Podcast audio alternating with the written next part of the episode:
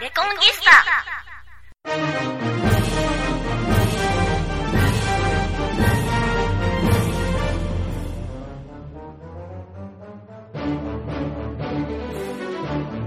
この放送は講談復興協会の提供でお送りします。はい、えー、どうも皆さんこんにちは、こんばんは。講談師の七井コムサイです。講談レコンギスタ本日は2024年2月10日あ土曜日の夕方でございますけれども、いきなりコンピューターおばあちゃんの話をしていいですか？ゲーム作りの進捗については、えー、あまあ話してもいいんですけれども、あの、それほど面白い内容でもないんで、後に回しますね。あの、どうしてもコンピューターおばあちゃんの話がしたくなって、これあの、前にもコンピューターおばあちゃんの話はしてると思うんですけど、ちょっとちゃんと調べ直したというか、来歴がすごいんですよね。で皆さんコンピューターおばあちゃんって年いってる人ならみんな知ってると思うぐらい、プロパガンダかと思われるぐらい NHK で、じゃんじゃんみんなの歌で流された名曲中の名曲で、で、今でもなんか、まあ、あの、教育テレビみたいなんで、あの、再放送っていうか、なんかリメイク版みたいなの、えやったり、えなんか Perfume が踊ってるのも YouTube で見ましたけども、あの、まあ、未だに愛されてるんですけど、なんとこれあの、坂本龍一も編曲で加わってるし、半分、その坂本龍一の YMO のバンドで、えーやったりしてる映像なんかも結構あったから、えーテクノ系ってことになるのかね。で、でも、これ、来歴面白くて、作詞作曲が伊藤義和さんっていう人で、でこの人は、アマチュア一般人なんですね。で、その一般人から曲を募集するという、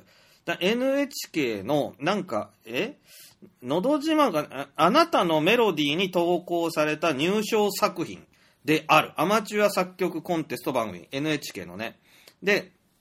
これで、えー入賞して、で、そのご褒美に、この演じら、まあ舞台で初めて演じられた時に、えっ、と、コスミック・インベンションっていう、これがあの、YMO の、あの、第2 YMO とか呼ばれてた、その中学生テクノバンドで、それで女の子がボーカルでドラム叩きながら歌うんだけど、その女の子、超可愛い、あの、ロリポップでしてね。この辺もなんか、YMO のおっさんたちが趣味で、あの、なんか作らせたっぽいなとは思って、ちょっと危うさも感じる。コンその、YouTube にあります、あの、えコスミック・インベンションっていう中学生テクノバンドによる最初の、えーコンピューターおばあちゃんがあって、で、その後、えー坂本龍一が編曲し、東京放送児童合唱団の酒井秀子が歌唱したバージョンがみんなの歌にて放送された。で、この酒井秀子っていうのは本当に小学生の女子みたいなやつでしょうか。で、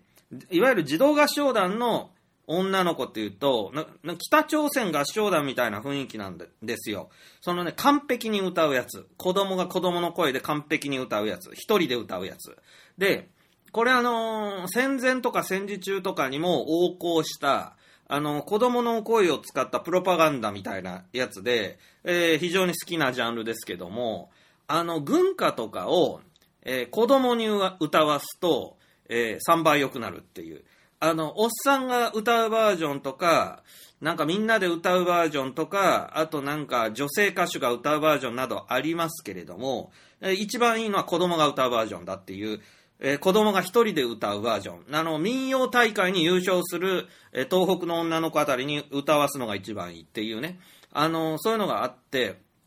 実例で言うと、あの、日本海海戦ですよね。なんと言っても。はい。敵艦見えたり、近づきたりっていうね。うん。対馬の沖にぞ近づきたりってってね。まあ、こういう風に、えー小学生女子が、あの、民謡調に一発で歌うという、えーあとはあの、学校のピアノ伴奏みたいに、なんか一曲だけあるピアノで、えー、ちゃんかちゃん、ちょん、ちゃんちゃちゃん、ちょんっていうふうに、こうあの、横で先生が、こう、なんていうんですかね、伴奏を弾いてくれているバージョンみたいなね。そういうのがね、この一番グッときますよね。だからそんな、なんかね、あるんですよ、戦前からの DNA が、えー、なんかね、こう、地下に残って、それを、あの、三島由紀夫みたいなのが、こう、見っけてくるっていうやつですね。で坂本龍一も、もう存分にその気があったなと、えー感じているんですけども、まあ、ナチス的なというか、まあ、ネオナチズムというか、それで、その、まあ、コズミ、えっ、と、なんていうんですかね、えーコンピューターばあちゃんはとにかく、えーいい曲だと僕も思っているし、好きなんですけど、その、なんかね、話したいところっていうのはね、その、来歴を見てみると、その、中学生テクノバンドのボーカルの女の子は、名前なんて言ったかな。あの、すごく、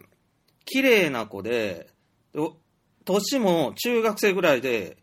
えーこの子の名前はね、え、あれ？えーと、さっき調べたんだけどな。あの、とにかく、そこのバンドで、えー森岡さんだったかな？いるんですよ、女の子が。で、その子は、あのー真ん中で、ボーカルで、あのードラムをね、叩きながら歌うんですけど、あのドラムを叩きながら真ん中でボーカルで歌うっていうのは、めちゃくちゃテクニックのいることだと思うのよ。それを多分坂本龍一たちに言われて無理やりやらされてる感があるのか、その曲に速度が出ないんですね。え、あのーもう追いつかない感じなので、ちょっと遅い。その、僕の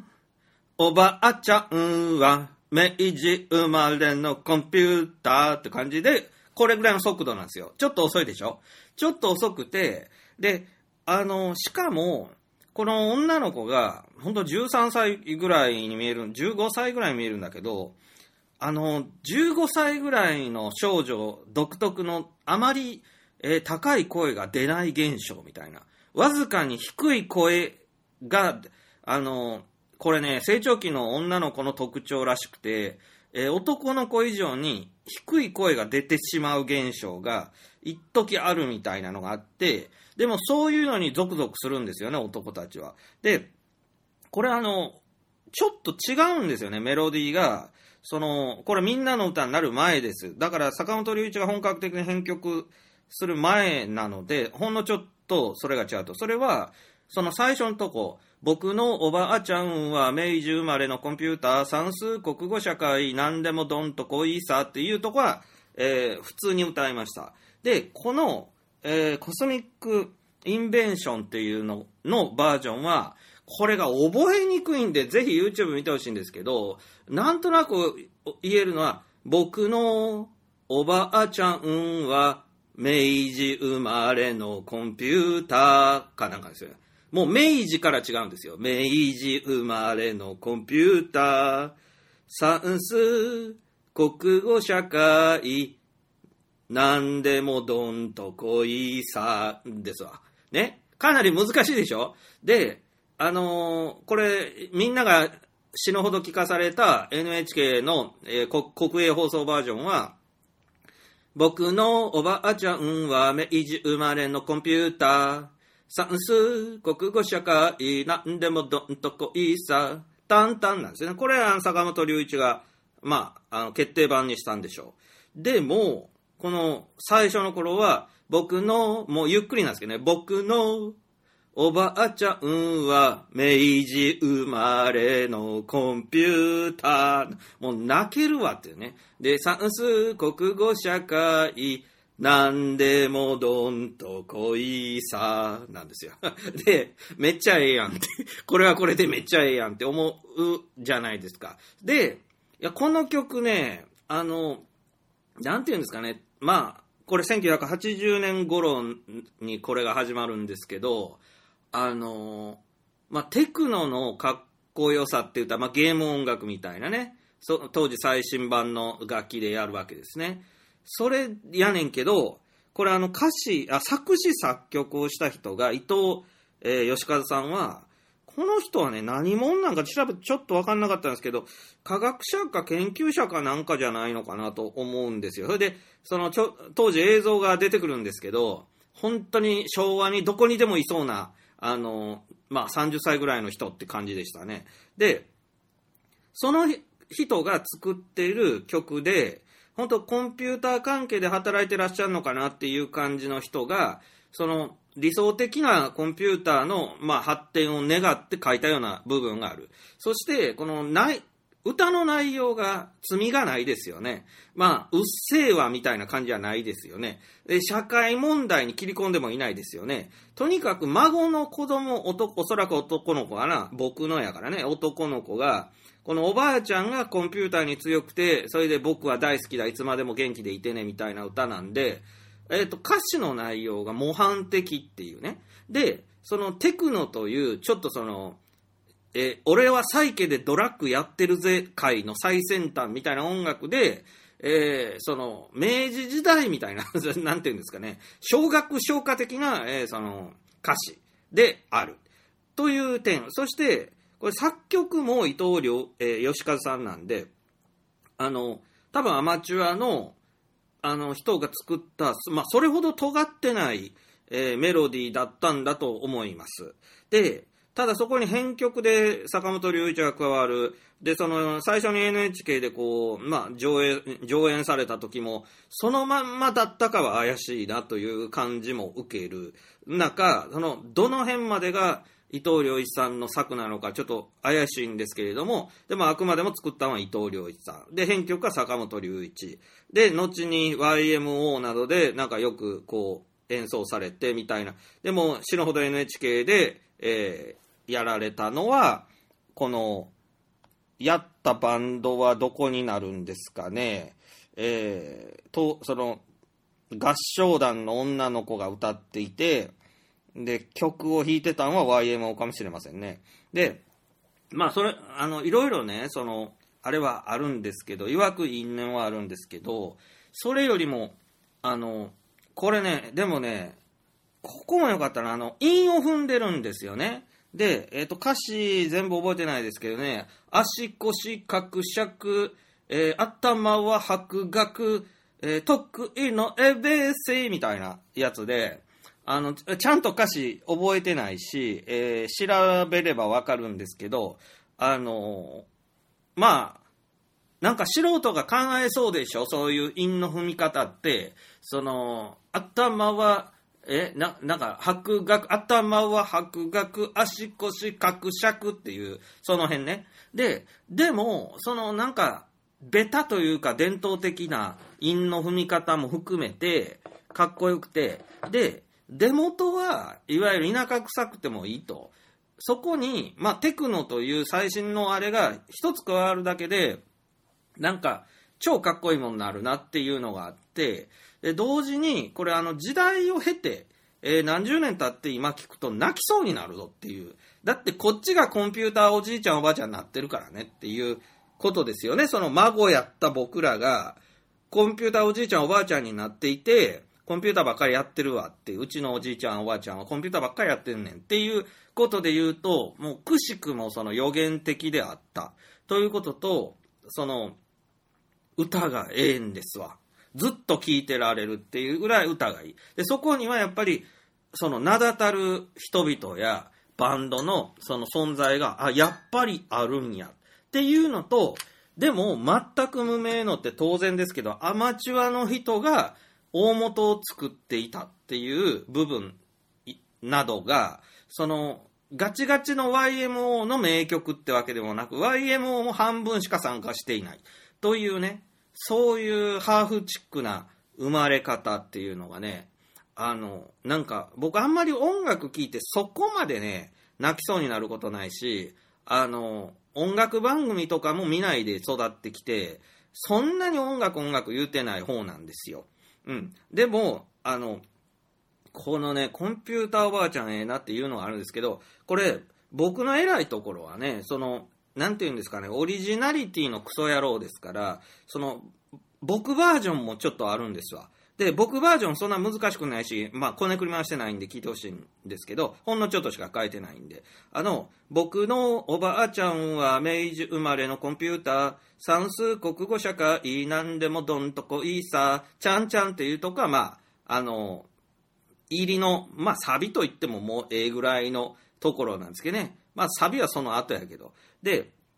そこの尻んとこだけ2箇所書いてます。いきますよ。僕のおばあちゃんは明治生まれのコンピューター。はあ、そのまま歌ってしまった。はい。えー、もう一回いきます。僕のおばあちゃんは明治生まれのコンピューター。算数、国語社会、何でもどんとこいさ。ちゃんちゃんです。わかりました？あの、コンピューターを、えー、コンピューターって言ったのと、えー、何でもどんとこいさって、えー、少し下げました。何でもどんとこいさじゃなくて、こいさに変えました。あの、これあの、散々こう、みんなの歌で流されたバージョンは、未だに正式バージョンらしくて、あの、いろんなとこの聴き比べて、まあいろんなその、なん、なんていうんですかね、アレンジバージョンもあるんですけれども、全部、その、この方が坂本龍一は美しいと思ってるんでしょうけど、変えないんですね。え僕のおばあちゃんは、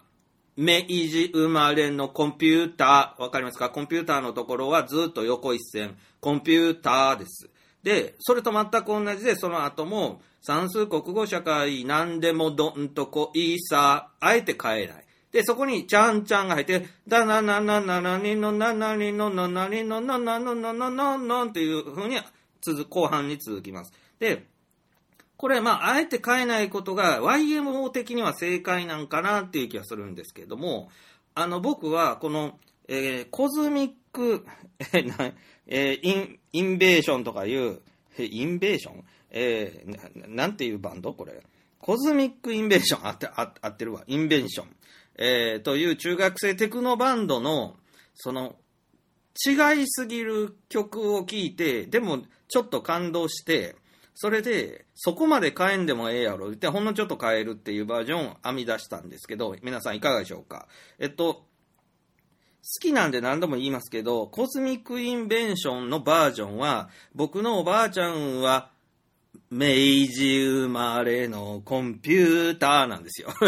これ、相当覚悟して、あの、明治の名から違うんで、相当覚悟して歌わないと、あの、そ、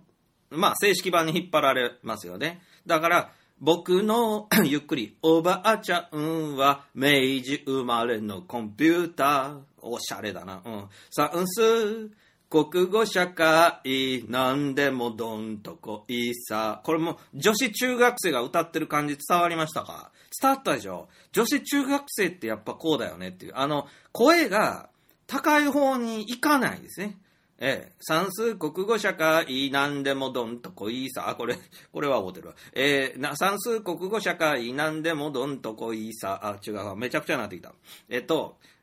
明治生まれのコンピューター、えー、なんでもどんとこいさが、まあ、正式版です。で、それを変えると、明治生まれのコンピューター、もうね、腹の力抜かないとこれ歌えないんですよ。明治生まれのコンピューターっていうのは。でもめっちゃいいよね、これ。カラオケで絶対こっちのバージョンで歌おう、本当に。えー、あるか知らんけど、明治生まれのコンピューター、もうちょっとリズムもゆっくりにしてくれんと、これ絶対あの、正式の速度ではね、この速さでね、明治生まれのコンピューターって言うてられないよっていう。で、なんでもどんとこいさの方も、あの、変えなあかんですよね。で、僕のバージョンはそこまで変えないよっていう。あの、明治は変えない。明治の辺は変えないよっていうことで、えー、コン、コンピューターって落とす、コンピューターって落として、で、えー、何でも、どんと恋さ、え、恋さ、え、ちょっとちゃんと歌わんと歌えないんで歌いますけど、僕のおばあちゃんは明治生まれのコンピューターが僕バージョン。え算数、国語、社会、何でもどんとこいさです。あの、何でもどんとこいさが、その正式バージョンだと、その明治生まれのコンピューターと全く同じ、え音程で、何でもどんとこいさなんですよ。もう本当感情がないみたいな、えー、歌です。それで、これは坂本龍一のお気に入りだったんだと思うんですけどね。で、僕のバージョンは、何でもどんとこいさ、さ、さだけ下げると思ってください。他もちょっと影響を受けてると思うんですけど、で、何でもどんとこいさです。さだけ下がるんです。で、な、さだけ下がるとどうなるかって、ちょっとドヤ顔みたいなね。その、なんでもどんとこいさ、なんでもどんとこいさ、ん？だから、こうぐらいから下がった方がいいかな。なんでもどんとこいさ、こいさですよね。で、こうやってちょっと下げると、その後の、なんでもどんとこいさ、ちゃんちゃんが生きるんですわ。この後のちゃんちゃんが大事なんですよね。で、あのーこれは、サビの前の、なんか、導入部なんですけど、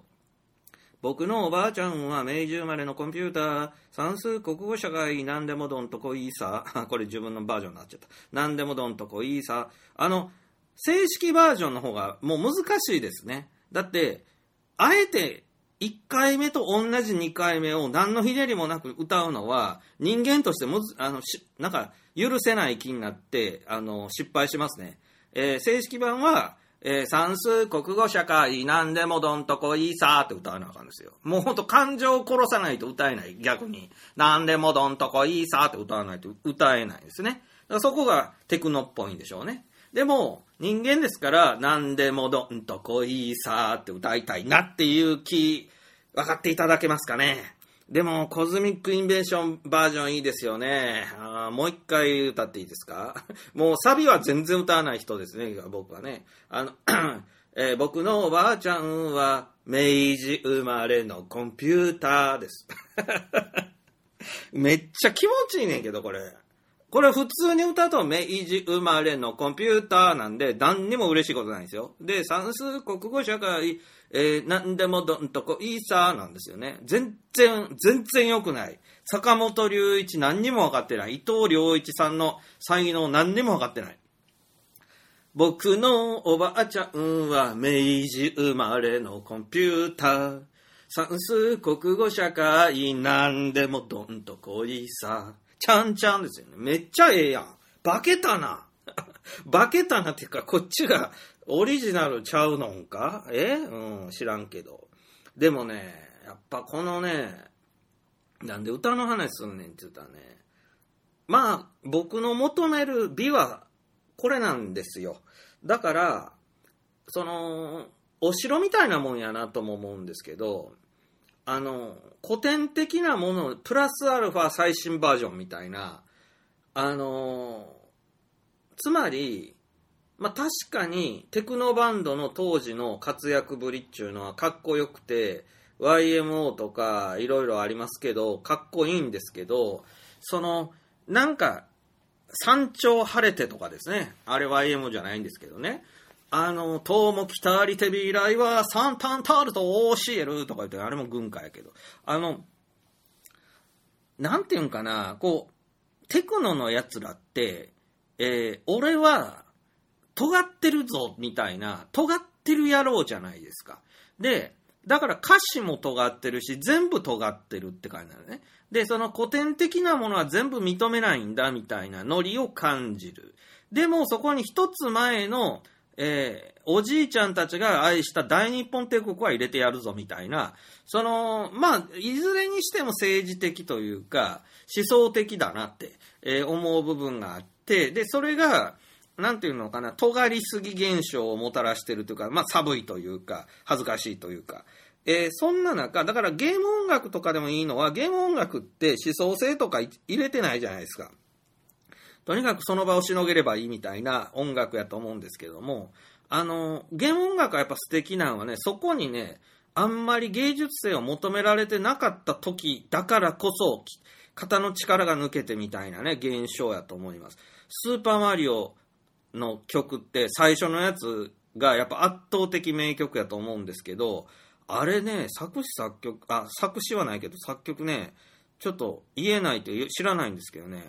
あの、なんであんなんできんのって思いません？で、どこにも元ネタなくないみたいな。てれってっててってってですよ。これ、これどこから取ったんっていう。で、てってってってってってってってってってってってで、えっと、皆さんご存知のスーパーマリオ、タラタラタタタラ、タラタタタタタラタタ一周するまでめっちゃありますよね。タラタタラタラタラタラタラタラタラタラタラタラタラタッツ、えタレタレタレそれで、まあ、一周するまでに、当時として信じられないぐらい長い曲やと思うんですけど、あれ、あれね、その、元ネタになる曲がわからないんですよ。で、これ当時のファミコンっていうのは、あの、クラシックパクリ全盛時代ですから、まあ、チャレンジャーやったら、てんてろ、てんてろ、てんてれ、てれんてれん、てんてれ、てんてれ、てんてれ、てんて、これクラシックの名曲。それから、あの、ど、えっ、と、あの、デビルワールド。デビルワールドもなんかクラシックの名曲。まあそんなんが多いんですね。それのアレンジみたいなのが。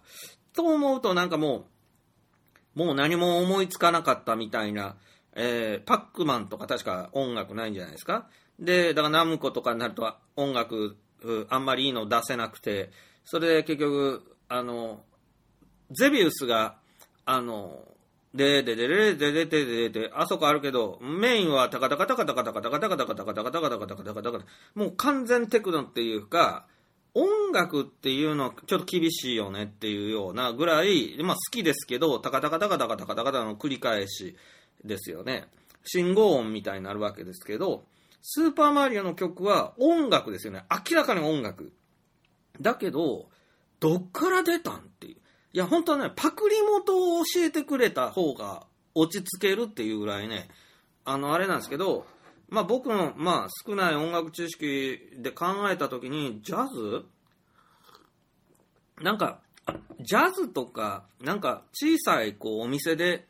なんか黒人版、黒人のなんかミュージシャンがこう、あの、なんか手頃な楽器で、なんか弾いてるイメージが近いかな。なんかその、なんかラテン系というかね。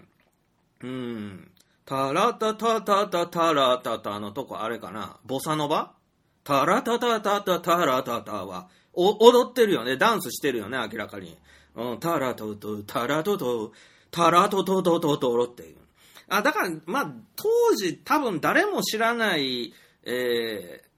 あれでしょう。キューバかなんか、あの、共産圏の、あの、南、え、中南米共産主義国から、あの、たまたま入ってきてたレコードを聞いて、で、これ誰も知らんぞみたいな見っけて、ガッツポーツを京都で撮ったんやろうなって、京都のレコード屋で、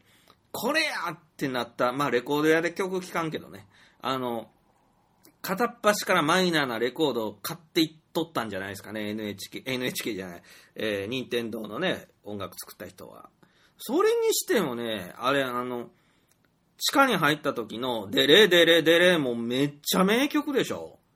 あれ、よっぽど単調になりますよね。デレデレデレ、デレレ、テッテッテッテッテッドリドリドリって、それだけでも同じ繰り返しですもんね。デレデレデレって。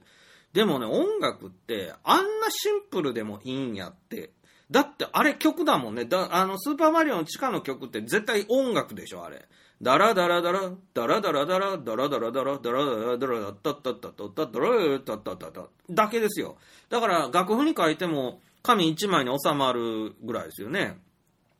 いや、音楽ってだから好きなんよな。あの、こねくり回さんでええんですよ。ただ、なんか最近のアニメオタクとかが好きなアニメソングとかって、やたら音数多いし、なんかもうあの、機械仕掛けでないと絶対歌唱できへん。人間技では歌いきれへんような歌が、あの、ほとんどなんですよね、アニメソングの曲って。で、めちゃくちゃたくさんあの、歌詞喋るみたいな、あの、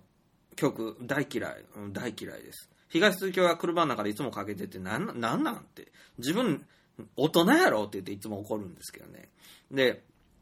あのー、何でしたっけ？そう、だから、この、これもよく引き合い出しますけど、まあ、坂本龍一はいいですよって思うのは、あれですよね。やっぱ、オネアミスの翼のエンディングのタンタン、タンタン、タンタンですよね。今言ったら録音ですよ。今言ったら録音。タンタン、タンタン、タンタンですよ。タンタン、タンタン、タンタン。タンタン、タンタン、タンですよ。これで音楽できるってできてるもんね。どう考えても音楽やもんね。タンタン、タンタン、タンタン、タンタン、タンタン、タンタン、タンタン、タンああいうのはやっぱドラッグやってないと思いつかないですかね。タンタン、タンタン、タンタン、タンタン、タンタン、シャッシャッタンタン、タンタンとか、こう、なんか自分で盛り上げなあかんですよね。あの音だけこう打ち込んでも、なんやこれ音楽なんかみたいな。てんてんてんてんてんてんてんてんてんてんてんてんって言うだけやったら、この名曲になりそうなんやけど、そこにアニメのあの、根底で書き殴ったような、あの、発明家の歴史画集みたいな一枚絵がこう、挟まってきますよね。で、やっぱ坂本龍一偉かったら、まあゲーム音楽とかも知ってたのか、音楽だけです、あの、なんていうの成立させんでも、絵もつくし、まあ、あの、操作、ゲームとか自分が操作したりとか、あの、爆発音とか効果音とかも入るしっていう、場合の音楽って、その音楽単品がそんなに主張せんでええぞっていうとこがあるんで、控えめで頼むわ、みたいな、まあとこがあるんですよね。で、そんなところから坂本龍一とかは、音数少ない名曲っていうのを、あの、まあ、生み出したし、で、それを、なんていうの、も、肉付けを増やすのは後からなんぼでもできるやんっていうことですよね。だから楽器の数増やすとか、その太鼓でリズム入れるみたいなのは、なんぼでもできるということで、あと、なんか人間の声が欲しいな思ったら、ファーとか入れるとか、なんか、そんなことでなんとかしてきたわけですよね。で、ラストエンペラー、タラタタ、タラタタ、タラタタ、タラタタで、これだけですよね。で、あのー風呂の中で多分最初のタラタタだけ思いつけばもう完成なんでしょうね。ほぼ完成。で、タラタタ、タラ、タラタタだけではあかんから、ちょっとずつ尻の一音だけ変えていくんですよ。タラタタ、タラタタ、タラタタ、タラタタ、あ、いけたっていうね。だからこんなことですわ。だから、ゲーム音楽のなんかほんのちょっと違うみたいなのが、まあ、坂本龍一の名曲のね、秘密ですよね。で、あのーでもやっぱりコンピューターおばあちゃんです。コンピューターおばあちゃんの良さは、なんて言うんですかね。やっぱり歌の中身に中身がないっていうか、あの、おばあちゃんがいつまでも元気でいてねっていう嘘みたいに平和的な、平和な歌なのです。だから NHK の狭き門も、えー、思いっきり通ったわけですが、あの、なんか軍歌調でもあり、で、テクノチックでもあり、歌詞の内容もちょっと、ちょっと面白い。で、韻を踏んでるとこはそのラララップっていうんですか？うん、そんな感じでもあり、で、それをまた女子中学生に歌わせたりして、で、なんかバックにやっぱり YMO もついていて、みたいな。で、極めつけはその、まあ、いわゆる正式バージョンは、なんか北朝鮮のスーパーキッズみたいなのが歌うっていうね。だから皆さんが一番ご存知あの子供の声で歌ってるコンピューターおばあちゃんは今一番聞くとなんかぶん殴られたような気になるというか、あの、あの子に魂が、その歌っている女の子に魂が感じられないっていう。うん。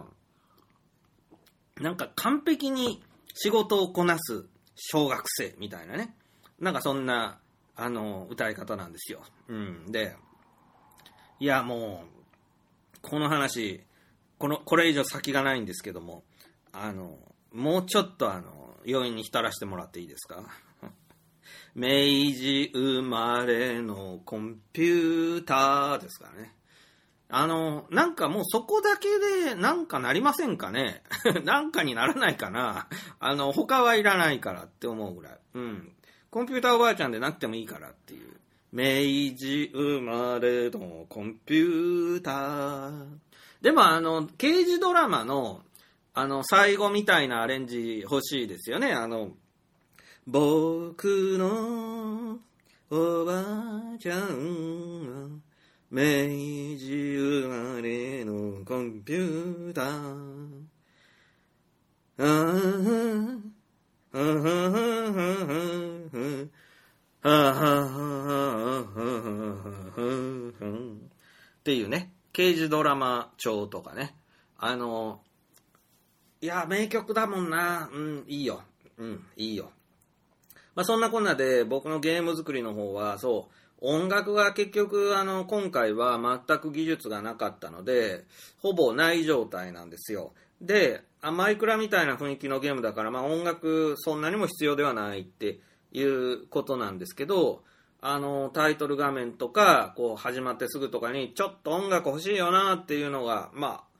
あ、あるんですけど、あの、それを学び直してると、また、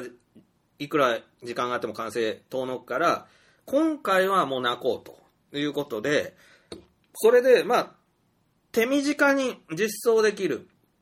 えー、手軽に実装できる方法として、この僕が今回、まあ、編み出したのは、えー、古代日本が舞台ということで、太鼓の音と、鈴の音と、え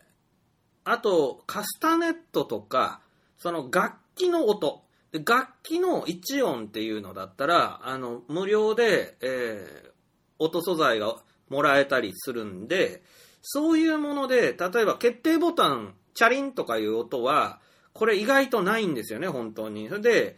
その決定ボタンを太鼓の音でドーンって、えー、鳴らすとか、なんか敵を倒した時の、まあ、音とかも、なんか太鼓でドンドンって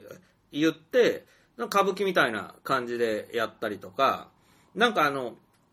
決定ボタンを押した時の、その、ゲームスタートの時の決定ボタンは、あえてなんか魚が、あの、バシャーンってこう、水を、あの、魚が水辺で跳ねたような音があって、で、これをつけたらどうだろうって言ったら、ちょっと気持ち悪くていい感じでしたね。あの、スタートボタンを押したらバシャンっていうの、ちょっと気持ち悪くていいなって感じで、えー、採用したりとか。で、その、タイトル画面の BGM が結局ないから、でその辺に落ちてる、まあ、それ、ファンタジー BGM みたいなで、まあ、全然合わないから、結局、えー、太鼓を、あの、繰り返し、ドン、ドンドン、ドン、ドンドン、ドン、ドンドンって叩くのでごまかしました。といってもそのタイトル画面を長く見るようなゲームではないので、まあ、せっかく作曲した曲をね、こう入れたところでどうせみんな聴いてくれないっていうのがあるから、あのそういうゲームではなかったから、もうそれでもとりあえずよかろうと。でもね、本当無音だと変なんですよね、タイトル画面なのに、ま、音が全くないと、なんか、あのなんていうんですかね、こう、ゲーム動いてんのっていう感じがしてしまうんですね。それからあの、何でもいいやと思ってその辺に落ちてるのを、こう、タイトル画面に入れると、ホラーゲームでもないのにホラーゲームですかっていう風に、なんか先入観がいきなりついてしまったりするんですね。で、なんか西洋ファンタジー系ですかとか、あの、本当最初の数秒のドドドドンみたいな、ああいう入り入りの音だけでも妙に重厚感があると、なんか洋芸ですかみたいな感じとか受けてしまうんです。で、これなんか日本のアニメっぽい曲だったら、あ、なんか、あの、なんか日本の、なんか、あの、オタクが作ったゲームですかみたいな感じに、あれ、ほんと最初に聞こえてくる音だけでもね、あの、変な先入観がついてしまうっていうので、あの、結構ね、悩ましいところを感じました。しかし、いや、僕が、あの、今日こうやって話するように、音楽は好きだし、ゲームと音楽っていうか、ものすごく重要ですよね。ものすごく重要。で、あの、音楽だけ作れてももちろんゲームは作れないんで、最初にゲーム作りはま、まあ勉強したけれども、あの、なんとか、これあの、音楽なくても面白いゲームを、あの、作ろうじゃなくて、やっぱりゲームを何倍にも引き立てる、まあ、いいゲーム音楽を、なんか作れるか作れないなら、どっかからまあ引っ張ってくることができるようになりたいね。で、まあみんな思ってることは一緒かもしれないけど、まあだから AI が音楽作ってくれるサービスは、まあ当然今後も進化するでしょうけれども、今のところまああるもので言うと、そうだね、なんとなく作ってくれる。という程度に、まあ、とどまっていますよね。で、なんか逆にその、すごすぎる曲とか作られても困るねんっていうのがありますよね。だから AI だと、一瞬で30分ある曲とか作れますせみたいなことだろうから、そんなのいらないんだがなっていう話もあります。で、うん、まあでも、坂本龍一とか、その、被災地ジョーとか、やっぱりあの、もう映画監督が一生俺は話さんぞっていうぐらい、音楽で作品が良くなるぐらいの曲をかける人っていうのは、うん、まあ、全体の100分の、100人に1人ぐらいなのかっていうぐらい少ないできましたね。で、小室哲哉とかも、やっぱり、あの、ターンタンタンタタタンタタンタンタンタンタンタンタンタンタンっていうのは小室哲哉的な音だと思うんだけど、これあれです。天と地とっていう戦国時代の映画僕は大好きなんですけど、あれあの、小室哲哉なんですよね。で、ダン、ダン、ダダダダン、ダン、ダダダダー、ダダダダあ、これは違うな。これは NHK 大河だったな。あのね、こう、天と地とのね、あの、デン、デデデデン、デデデデン、デン、デデデデン、みたいな曲がね、まあ、あの、合戦の時の音楽ね、タラララララララララン、タララララララン、ちょっときれ、きれ、清らかな音も入るっていう。でね、あの、あ、思い出した。ダー、ダー、ダー、ダー、ダー、ダー、ちょ、ダン、ダダダダン、ダッダン、ダダダダン、ダダダダン、ダダダダン、ダン、ダダダダー、ラー、ラー、ラー、ダダン、ダン、ダダダっていう、あの、わかりますかね？あの、メロディーは、でーでーでーでーでれでー、でーでーでーでれでーの繰り返しです。それに、まあ、太鼓、ドラム音ですね、ダン、ダダダダン、ダン、ダン、ダダダダンが、あの、入ることで成り立つ。ほぼゲーム音楽ですよね。で、あのーでも、結局あの、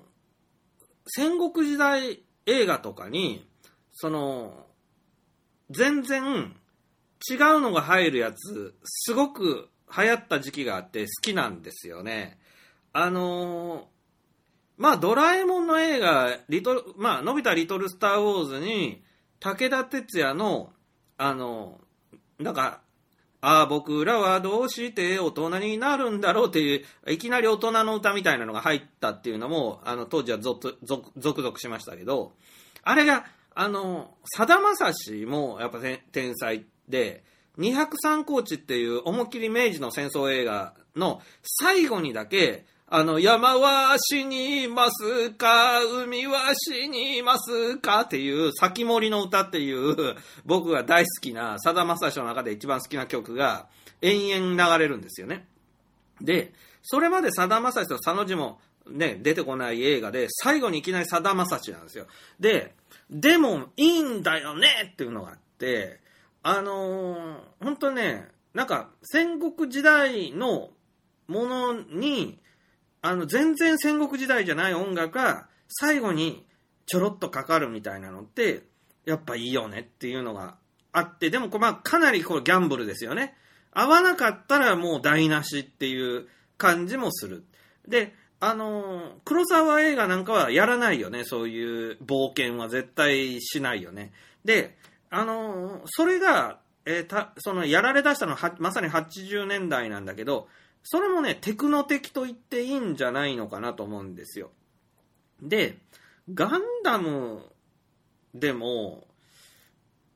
ガンダムはまあ宇宙 SF 戦争もので、音楽が違和感を感じるっていう、その違和感が大事なんだけど、違和感を感じるような曲の放り込み方は、うーん、どうなんだろうね。やっぱり、あの、あれがそうだったんですかね。愛選手がね、あの、いきなり歌詞付きの歌が流れるのを初めてぐらいでね、あの、テレビ版ではもちろん愛選手流れないんで、あの、普通にね、なんかいつも戦ってる音楽が流れるんですけどね。まあ、でもガンダムっていつも戦ってる音楽とかも本当に名曲だからな。あの、デレテテデレテテデレテテデレテテとね。そう、ドンドン、ドコドン、ドンドン、ドコドンとかね。そう。ダダー、チャチャあ、だから、ガンダムの井上さんがなんかあの辺の名曲は、あの、戦闘音楽とかは、ラッパっていうかトランペット音楽なんだよね。で、トランペット音楽って日本人にそんなにね、伝統的なゆかりはないわけで、なんか西洋の、なんか王様の、えー家来がトランペット吹くっていう感じでね、タッタラタターとか言って、王様のお出ましみたいなね、そんな感じがするんだけど、やっぱりその、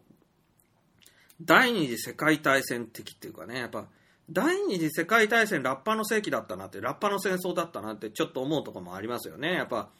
まあ必要だからラッパ吹いてましたからね、やったらラッパを。で、そのラッパに少しちょっと芸術性を加えると、まあトランペットになるんでしょうけどね。あの、軍隊の軍隊ラッパは、あの、トランペットみたいな、あの、指で押すとこないで、ついてないですもんね。そう。ついてない、ただのラッパで、あの、メロディーを出すっていうね。これがラッパ吹きのね、今でも自衛隊の人が練習するというやつなんですよね。えで、で、あのラッパとかでも出る、その軍隊のラッパ出る音限られてる中で、やっぱり曲ってできるわけですよ。だからそう、それが、やっぱりあの、坂本龍一とかの後のテクノと、もう繋がってるような気がするんですよね。たーたーたたーたーたたーたったたーたったたーたったたーですよ。軍隊ラッパーといえば、たーったたって、3つぐらいしか音出ない感じですよね。たーったたー、たーったたー、たーっとたー、たーったたー、どがだだだだだだだったん、ずん、ずずん、だだだだ、だだだだった、ずん、ずどん、だだだだ、だだだだった、どん、どどん、だだだどん、だど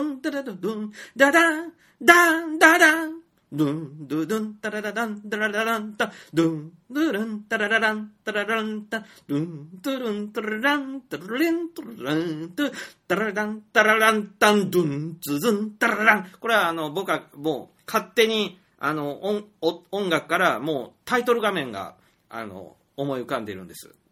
はい。戦争のゲームのタイトル画面、な、なんとなく。はい。黒い画面からこうなんか、なんか戦車みたいなのがこう浮かび上がってくる感じで。はい。はい。もうね、だから、やっぱり音楽が大事っていうのは、音楽できるだけでは本当にゲーム作れないんだけど、今みたいに音楽を口ずさむだけでも、もうなんか全くその前に予定していなかった戦争のゲーム作るんだっていう意欲が湧いてきますよね。絵が浮かぶっていう。それはクリエイターにとってもすっげえ重要なことで、まあ宮崎駿とかが、その、なんかこう、あれが、久石譲が打ち返してきた、その、まあ、試しの音楽みたいなのを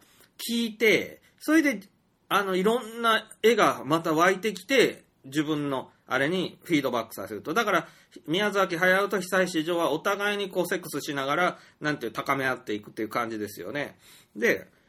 やっぱこれが一人でゲーム作る上でも、やっぱ音、あの、あれが重要ですね。ちなみに同じこと前にもやってますね、僕あの、ラジオの中で。多分全く同じこと前にもやってるね、あの、ラッパのところから行くのはね。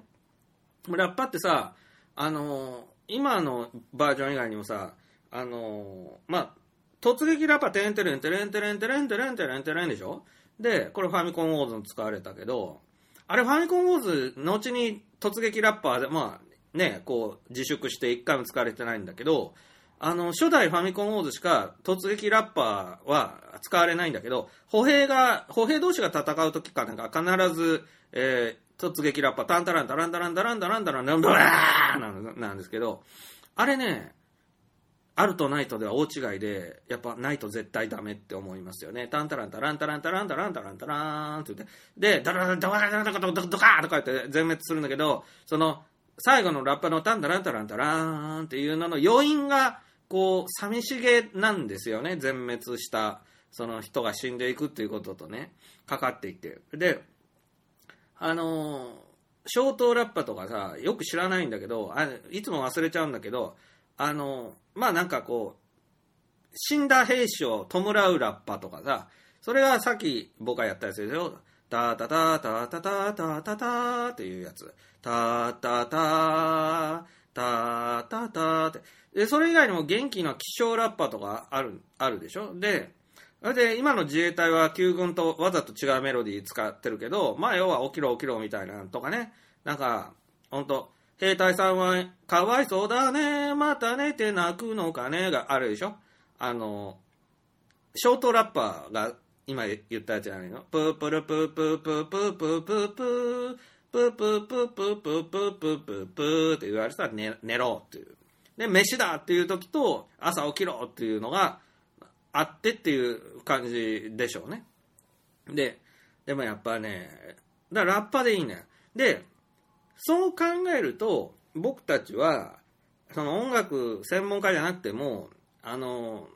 音楽は作れるって思いたいんだよね。だからその弦楽器とか、その複雑な楽器から、まあピアノとかで言い出すと、選択肢が多すぎて、我々一般人にはもう手足、手も足も出ない世界になるんだけど、あの、音楽って、そんな難しい入り口から頑張る必要はないものであって、もうテクノがまさに本当そうなんだけど、あの、ホーミーとか、こう、モンゴルのホーミーとかって、楽器ないわけじゃないんだけど、ホーミーってあの、喉で、めーって言うだけのやつね。で、あれ音楽なのかって思うんだけど、音楽なんだろうね。で、でも、電波に近いと。音波、音波を使った、まあ、通信のような感じであると。で、僕の勝手な仮説ですけど、やっぱその、ホーミーっていうのは、モンゴルはダダピロインで、その、超遠くにいる仲間とか、彼女とか、あと親父とか、そういうのに、あの、今俺はおるぞとか、そういうのを、こう、どれぐらいの距離におるぞっていうのを分かってもらえへんかなと思って、なるだけ遠くまで聞こえるように、あまあ、声を出したいと。おーいとか、ヤッホーとか言っても、もう何キロも離れたらさすがに届かんって中、なんか超音波みたいな音出せば意外と、あ、お前の声聞こえたぞみたいに後で言ってもらえるという経験が積み重なってああなったんだと、まあ思うんですが、で、あれはやっぱその生存確認みたいな効果があったり、あとやっぱ個人個人でちょっと個性があるでしょうから、やっぱ個人の特定みたいなものにも、まあ、つながるような気がするんですね。で、そういう意味では、歌を聴かせてどうこうよりも、その、何ですか、あの、通信のような役割の方が大きい。だから、電波を人間が口から出すって、喉から出すっていう、そうそう進化したみたいなのが、ちょっと面白いなと思うところですよね。日本人は、意外と歌を歌う民族だったらしく、これは民族学研究から言えることなんですが、えー、紅白歌合戦というのは昨今、もう合戦とか言うなやとか赤とか白とか言うなやということで、わけがわからなくなっていってますが、本来は民族学的に言うと、あの、年の終わりとかにですね、その、歌合戦が日本のどんなど田舎にもあったそうです。その村の祭りの歌合戦というのは民謡の、まあ、歌合戦になるんですけれども、あの、大体男と女のチームが、チームというか分かれて交互に歌うみたいなんで言うと、まさに NHK 紅白歌合戦の元なんです。で、これは何のためにやるのかというと、ほぼ求愛行動に近くてですね、あの、人間って不思議なもので、あの、強いオスの子供を全部のメスが産むとかいう猿みたいなことはやらないでしょ。で、その中で、まあもちろんね、頭がいいとかね、あの、知恵があるとか、あ、同じか、あの、力が強いとかですね、病気に強いとか、酒に強いとか、いろんな評価ポイントで、あの、男性を女性が評価したようなんですけど、その中に、歌がうまいっていうのが必ずあったようなんです。で、その朗々たる美しい歌声が歌えるってことが、その生物学的に見るとやっぱ健康上のこととかいろいろあるのかもしれない。まあその部分だけ鳥っぽいわけですけれども、でも確実に歌声のいい男っていうのがモテたそうです。で、それがあの、見た目とかとかはいまいちなんだけど、あの人の歌はいいよねっていうのは、かなり女性からも評価ポイントになったようで、それで結婚できた。というようなことが、まあ多いようで、これは逆に、やっぱ女性の歌でも、あの、民謡優勝者みたいなもんですけれども、あの、あったようで、男たちが、あの、顔で言えばあの子になっちゃうけどって、まあ、言えばね、その評価基準が1個しかないと、村で、まあ、トップのいいのは、あの子だよね、次があの子だよねっていうふうに、基準で言うと2、3人しかいいのがで出てこなくなってしまって、一番いいのは村長のせがれとか、その身分の高いのが先に手出して、お前ら遠慮してしとけみたいなことになっちゃう中で、評価基準がいくつもあればね、顔はそうでもないんだけど、歌が最高とかね、いろいろ他にもあると思うんだよね。で、そういうことで言うと、歌がうまいっていうのが、その、結構根強い評価基準になった。という意味で、僕は、あの、NHK 紅白歌合戦という文化は、日本の伝統的な、まあ、歴史に、ねまあ、民族学に根、根ざしたいい催し物だと思ってきたんですけど、もう今や、もう見る影もないぐちゃぐちゃぐちゃになっております。そもそも男と女を分けるなみたいなことを言い出したら、もう何にもできなくなるだろうと思うんだけども、まあ、そういう時代の流れでしょうか。で、あのーその、歌はね、その歌合戦で男女が、まあ、歌い合う、歌合戦をするんですよ。だけど、歌合戦の合戦は相手を打ち負かすためでも点数を男と女で競い合うものでもなく、要はそのセックスに近い合戦ですよね。で、それを合戦と呼んでいただけで、その殺し合いとか戦いという意味の合戦ではなく、歌声を、まあ、勝ち合わせるというか、まあまあ、交わらせるというのが、一家にも合戦にも似ているから、歌合戦と言ってるだけで、男が勝つとか女が勝つという話はもう毛頭ないんだということに気づくべきです。そして、この田舎、日本は山国なんですね。で、山国で、この、荷物を運ぶ人とか、山の中をまあ移動する仕事がいっぱいあるわけですけど、歌うわけです。山をですね、歩きながら歌うっていうのは、これは安全上の問題で歌うわけです。でそれは、あの、まず熊とかそういう熊よけみたいな意味もありますね、歌を、歌声を出しながら、まあ歩くっていうのはそういう意味があるのと、あとですね、遭難したり山で道に迷うことは多々あったようなんです。相当怖かったみたいですね。山山に入っていくのは命がけで。で、歌いながら、その、山を歩いていると、誰かに聞いてもらえる可能性が高いんです。だから、ずっと歌いながら必ず山を歩く習慣をつけておけば、あの人の歌声を聞いたぞという目撃者ならぬ、ね、あの、耳撃者が、聞いたよっていう証言が集まりやすく、どの辺に遭難しているということは目星がつきやすくて、発見される、あれが出てくるということで、救助される可能性が出てくるということで、その、歌いながら山の中を歩いていたようですね。で、ですんで、これは労働家のようになるわけですよね。で、その山の中を歌いながら歩く場合、まあ、あ体はしんどいし、その長時間歌わないといけないということで、これ自然と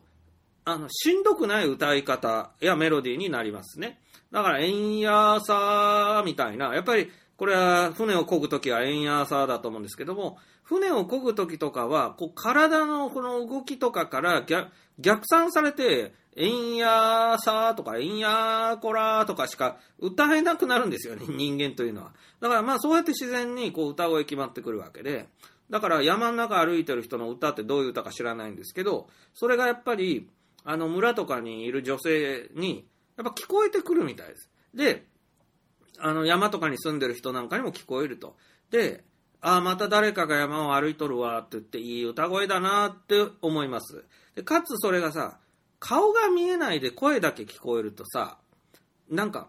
恋をしてしまうというか、こう、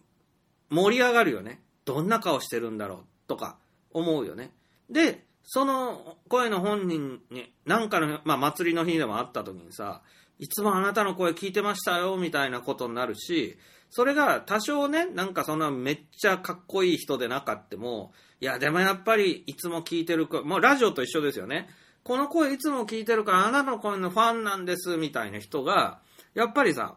あの、ファンになるわけじゃん。だから、あの、そうやって祭りとかで会った時に、結婚してくれませんかみたいなことでうまくいくっていう可能性も出てくると。まあ思いますよね。なので僕はまあゲームにどうこれを活かしたいかというと、その、日本人は意外と歌う民族であると。で、その歌というのは、その、いわゆるミュージックシーンでどうこういう、まあ、曲であるとかね、その、なんか、こうサビがあってとか、1曲目、2曲目とかあるとか、エモい歌詞がついてるとかね、なんか、さそういうことを必要としない。あの、ワンクールみたいなのが何秒ぐらいないといかんとかいうこともなくて、その、えんやさ、こーらさとか、太鼓とかだったらさ、なんかあの、ドンドンドンカラカッカ、ドンドンドンドンカラカッカみたいなんてありますよね。で、あれって、今言ったフレーズだけで延々繰り返して成り立つわけだから、今言ったとこだけで一曲なはずなんだけど、そんなもん一曲って言わんだろうっていう感じで、まあ、捨て置かれてるじゃないですか。だから、どんどんどん、カラカッカ、どんどんどんどん、カラカッカ、どんどんどん、カラカッカ、どんどんどんどん、カラカッカだけで成り立つんだよね。これゲーム音楽とかだと、本当これでな十分成り立つから。で、あの、そこに物足りないんだったら、その、人間の声でね、エンヤコラサを入れたら、また、あの、別の曲になる可能性が出てくるということですよね。で、その坂本龍一とかが偉かったのは、その、てんてん、てんてん、てんてんとかは、その太鼓のドンドンドンからがっかと同じぐらい単純なもので音楽は成り立つんだっていうことに気づいたことなんだろうなと思うわけです。そういうとこう戻ってくるんですけど、自分がゲーム音楽を作っていく、ね、皆さんが作っていく今後の可能性はね、その口で言った程度のこんな感じって言って、ドンドンドン、カラカッカ、ドンドンドンのカラカッカを作ってと、これ、あの、コンピューターに頼むっていうのができるべきであって、今言ったやつね、あのね、意外とね、ないんですよ。ないっていうか、あの、口では言えるでしょ、ドンドンドン、カラカッカって。あの、カラカッカの部分って、えっと、コンピューター上で落ちてないんですよ。あの、太鼓のこのヘリを叩く音とか、あの、秒みたいなのをガラガラガラガラこう、ジャーってこうやる音とかって、あの、コンピューター上、ネットに落ちてないんですよ。で、太鼓の真ん中を叩くドーンっていう音は落ちてるんですけど、太鼓の真ん中を叩くったって、こう、叩きようで全然変わりますよね。で、そういうのって、あの、難しいんですよ。で、三味線でベーンっていう音でも、あの、なかなかむ、これ、落ち研で僕は三味線弾いてましたけど、三味線のベーンっていう音、コンピューター上にいくら探してもないです。で、本当に難しいんですよ。で、あの、多分コンピューターが得意とする音、不得意とする音が多分あるんでしょうね。で、あのまあ、結局、あの、思うに、口で言ったのを録音してそのままゲームで使うと、やっぱり変なんですよね。だから、今口で言ったドンドンドン、カラカッカドンドンドンのカラカッカを、そのまま録音して使ったら、なんか一人でしゃ、なんか口ずさんでるっていう違和感は出るでしょうね。だから、それをちゃんと太鼓の音に直してほしいんだっていうことをコンピューターにやってもらいたい。で、あの、やっぱり口ずさみから鼻歌から、えー、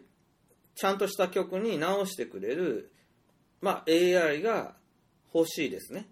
で、あのできればそこからさらにバージョンをこう増やしたり、アレンジを増やしたりしてくれることもついでにやってくれると、まあ、面白いなとは思うんですけれども、で、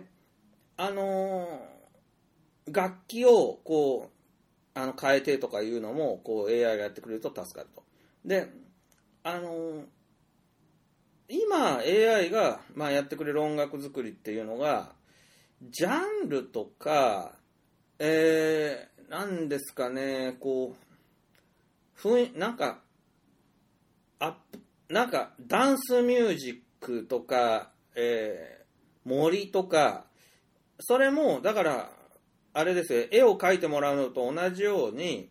言葉でイメージを打ち込んだら音楽作りますみたいなことなんですけど、これ絵の場合と違って音楽は、あの、言葉で森とか入れたら、なんかまあそれっぽいかなっていう曲が返ってきたとしても、あの、音楽で正解か不正解かないっていうか、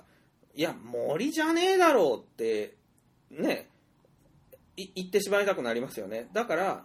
そういう言語がそもそも音楽に直結してないんだから、そっちじゃなくて、あの、今から口ずさむのモデルにやってくれみたいなことと、あと、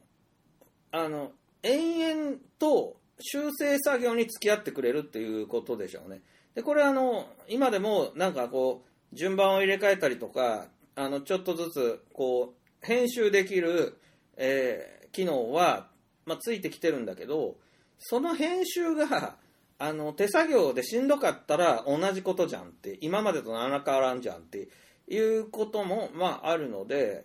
あの、その辺聞きかしてほしいよねっていうのは、まあ、なんか、すごく思うけどね。で、うん。あとね、なんだろう。こうこの曲をもとに新曲作ってくれとか、この曲とこの曲を足して2で割ったらどうだいっていうようなことを、えーやれるような気がするんですよね。で、多分、えーこの曲とこの曲を足して2で割ってくれっていうので出来上がってきたものに、元の2曲の著作権が、えー聞いてくることは多分ないんだと思うんですよ。で、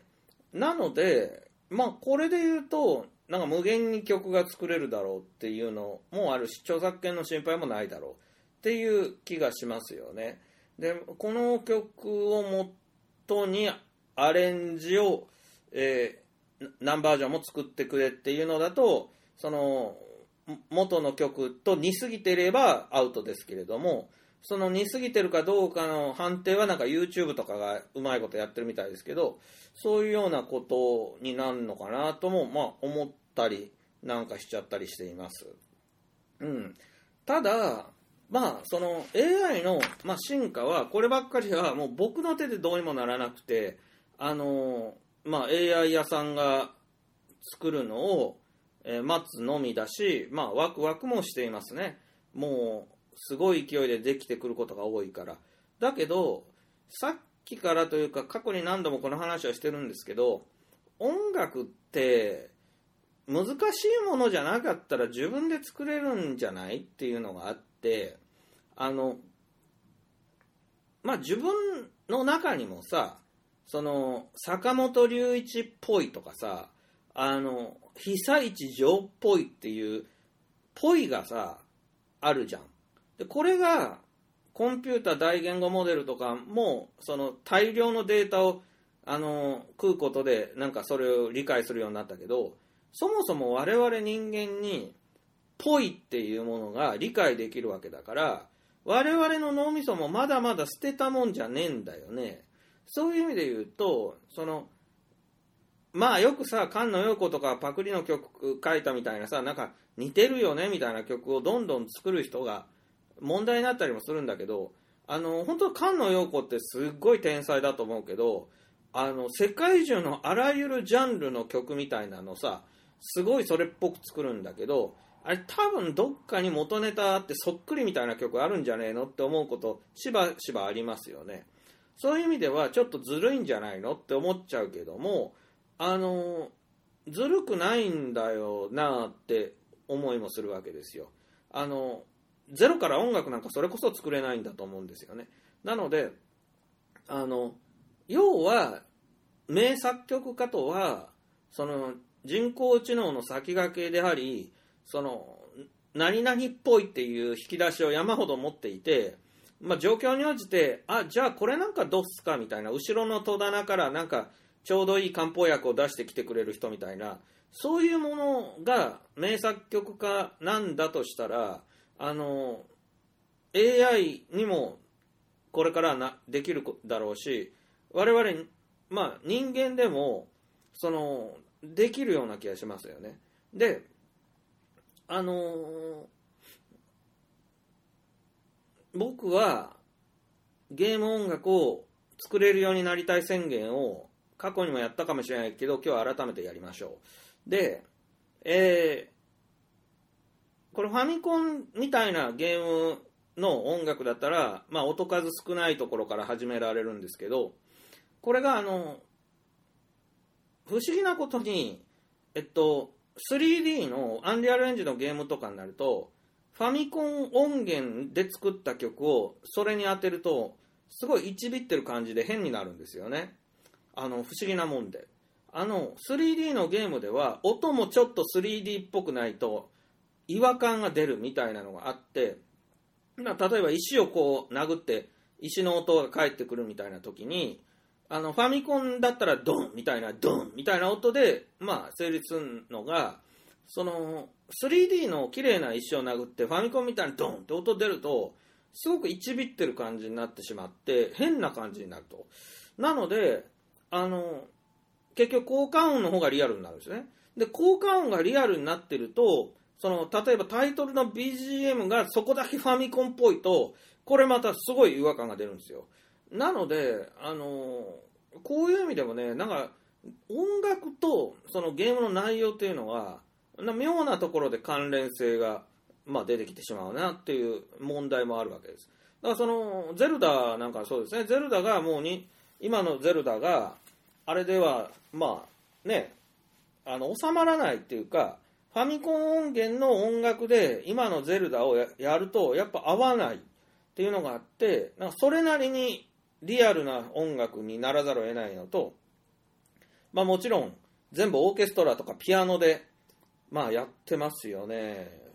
あれでもね、そう、ピアノをね、その、ゼルダ BOTW からその、ゲーム音楽を使ったっていうのが、なんかすごい当時としてはね、新しかったらしいんですけど、あの、ピアノっていう気づきはあれはね、多分ね、そのピアノの音っていうのはすごいアコースティックな、リアルな、まあ音楽のもうね、音なんですけど、ピアノ自体がファミコンっぽいから、そのデジタルの鍵盤楽器なんで、あの、ポンポンっていう音を出すので、その、弦楽器とかよりは、そのファ、ファミコンの風情を残しつつ、つまりファミコンゲーム音楽のメロディーのまんま、えー立体感のあるゲームに適用できるっていうのは、あの、ピアノだったような気が、僕は今すごくしていて、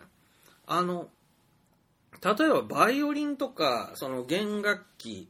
を、そのゲームに使ってるとこも多分あると思うんですけど、なんか、あの、いまいちな気がする。いや、いまいちっていうか、いや、すごく合うと思うよ。その、呼吸とか、あの、中国の楽器みたいなとか、三味線も弦楽器だけどね。でもね、三味線は、ほぼ打楽器、弦を叩くんですよね。だからピアノと一緒ですよね。弦を、三味線は叩くんで、あのこう、引っ張らないんですよね。だそうそう。だから弦楽器の中でも、ギターとかもそうか。あの、弦を、あの、引っ張る、ななんていうの、あの、手で持つやつで引っ張るバイオリン、チェロ、コントラバス。あの辺と、まあ、根本的に弦、同じ弦楽器でもやってること違うもんな。で、打楽器は、えー木琴とか、まあ、そういうものは、あの、一音一音叩いて出すやつは、全部、えー芸文音楽的に使いやすいから、えー太鼓とか、あ大抵、ハープとかも含めて、ほとんど、えー叩いて音を出してるんじゃないのかな。まあ、つまびくと言ってもいいけど。それと、琴とかも一応そういうことになるのかな。うん。意外と日本ではその、ひ弾いて音を出すのないね、そういえば。で、えー小七力とかラッパが吹くっていうやつですね。で吹くっていうのは、えー横笛とか篠笛もそうだけど、吹く楽器は、あの、息が続く限り音が出るタイプっていうのは、これまた難しいですよね。あの、なんか、ゲームの世界、ゲームに合うのか合わないのか難しいけど、さっきから言ったラッパなんかは、まあ、吹く楽器だもんな。うん。だ服っていうのをゲームで言えば、まあ、一定に音がずっとブーって出るっていうことと考えればいいのか。うん、だからまあね、ちょっと考え出すと、あれに袋小路に入りますけども、まあそんなことで、今日はゲーム音楽について話をしましたが、もうね、そう、コーヒー飲もう。うん。昨日、おとといとね、まあ2日間また棒に振るような形でね、悪戦苦闘してたのはね、あの、ウルトラダイナミックスカイっていうね、まあ前にもめちゃくちゃ褒めてるね、神アセットのせいでね、苦しみました。あの、アンリアルエンジンにはね、えー、ウルトラダイナミックスカイとウルトラダイナミックウェザーって、まあ、同じセットになってるね、3000円ぐらいの神アセットを使うとね、もう環境はね、もう天候も含めてほぼ全部一発で、えできるんですね。で、これあの、プログラムも一切いらないで、パラメータいじるだけでいいので、楽っちゃ楽なんですけど、もう入れただけでめっちゃ綺麗な、まあ、点と地と、点地地じゃないで、点だけですね。点ができるので、もう雲も全部流れてますし、霧とかも出ますし、雨も降るし、雪も降るし、いいんだけれども、あのね、パラメーターがね、500ぐらいあるんじゃないのかな。で、もうゲームエンジンってそうなんですけど、あの、プログラムを打たないでよくても、パラメーターが、まあ、500あるかわかんないけど、500ぐらいあるとして、あんまりパラメーター多いのを、まあ、な、もうぶん投げられると、本当困っちゃうんですよ。で、でもそれがウルトラダイナミックス界のもう宿命で、どうしてもパラメーターとかいじるとこは増えてくると。で、あの、何もいじらないでデフォルトの状態で十分綺麗な、まあ、あの、あれがつくんで、もう何もしないのがおすすめっていうぐらいなんですけど、まあ、いろいろいじりたくなるじゃないですか。でね、まあ、それは環境アセットと言ったらいいから、環境アセットっていうのは必ず、あもちろんアンリアルエンジンにもともと太陽とか霧とか、えー何でもついてるんで、空とかついてるんで、雲もついてるんで、別にそのアセット買わなくても、まあ、近いことはできるんですけども、あの、いわゆるね、光の三原則みたいなのありますね。あれね、いわゆる太陽がね、沈む時に空が赤くなるみたいなね、そういうのも自動で全部やってくれるようなコンピューターやってくれるんですけど、あのね、なんていうのかな。一箇所いじると、他も全部変わってくるっていう現象で、めっちゃ苦しむのがもうみんなあるあるだと思うんですよね。で、あの例えば夜が暗いなと思って、えー夜が暗すぎるともうゲームにならないんで、明るくしたいな、みたいなのが、まあ、あった場合に、あの、どうすればいいでしょうかという、こう、仮のお題があったとして、やり方はいくつもあるんですけれども、そのやり方はやめといた方がいいっていうやり方がほとんどで、えー、例えば、一番ポピュラーのが、露出を上げるっていうことですね。えカメラとかでも言うでしょう。で、露出というのを上げると、えー夜が明るくなるんです。はい。で、よかったよかったと思ってたら、夜が明けたら、昼が眩しくて見えないっていうぐらい明るすぎるわけなんですね。露出を上げてるせいです。で、ウルトラダイナミックスカイには、夜だけ、夜の露出と昼の露出が分かれていて、夜の露出だけ上げるということができるんで、ああ、よかったな、夜の露出だけ上げようって言って夜を明るくする。と解決するかと思うのほか、この、まあ、オープンワールドでこうやってると、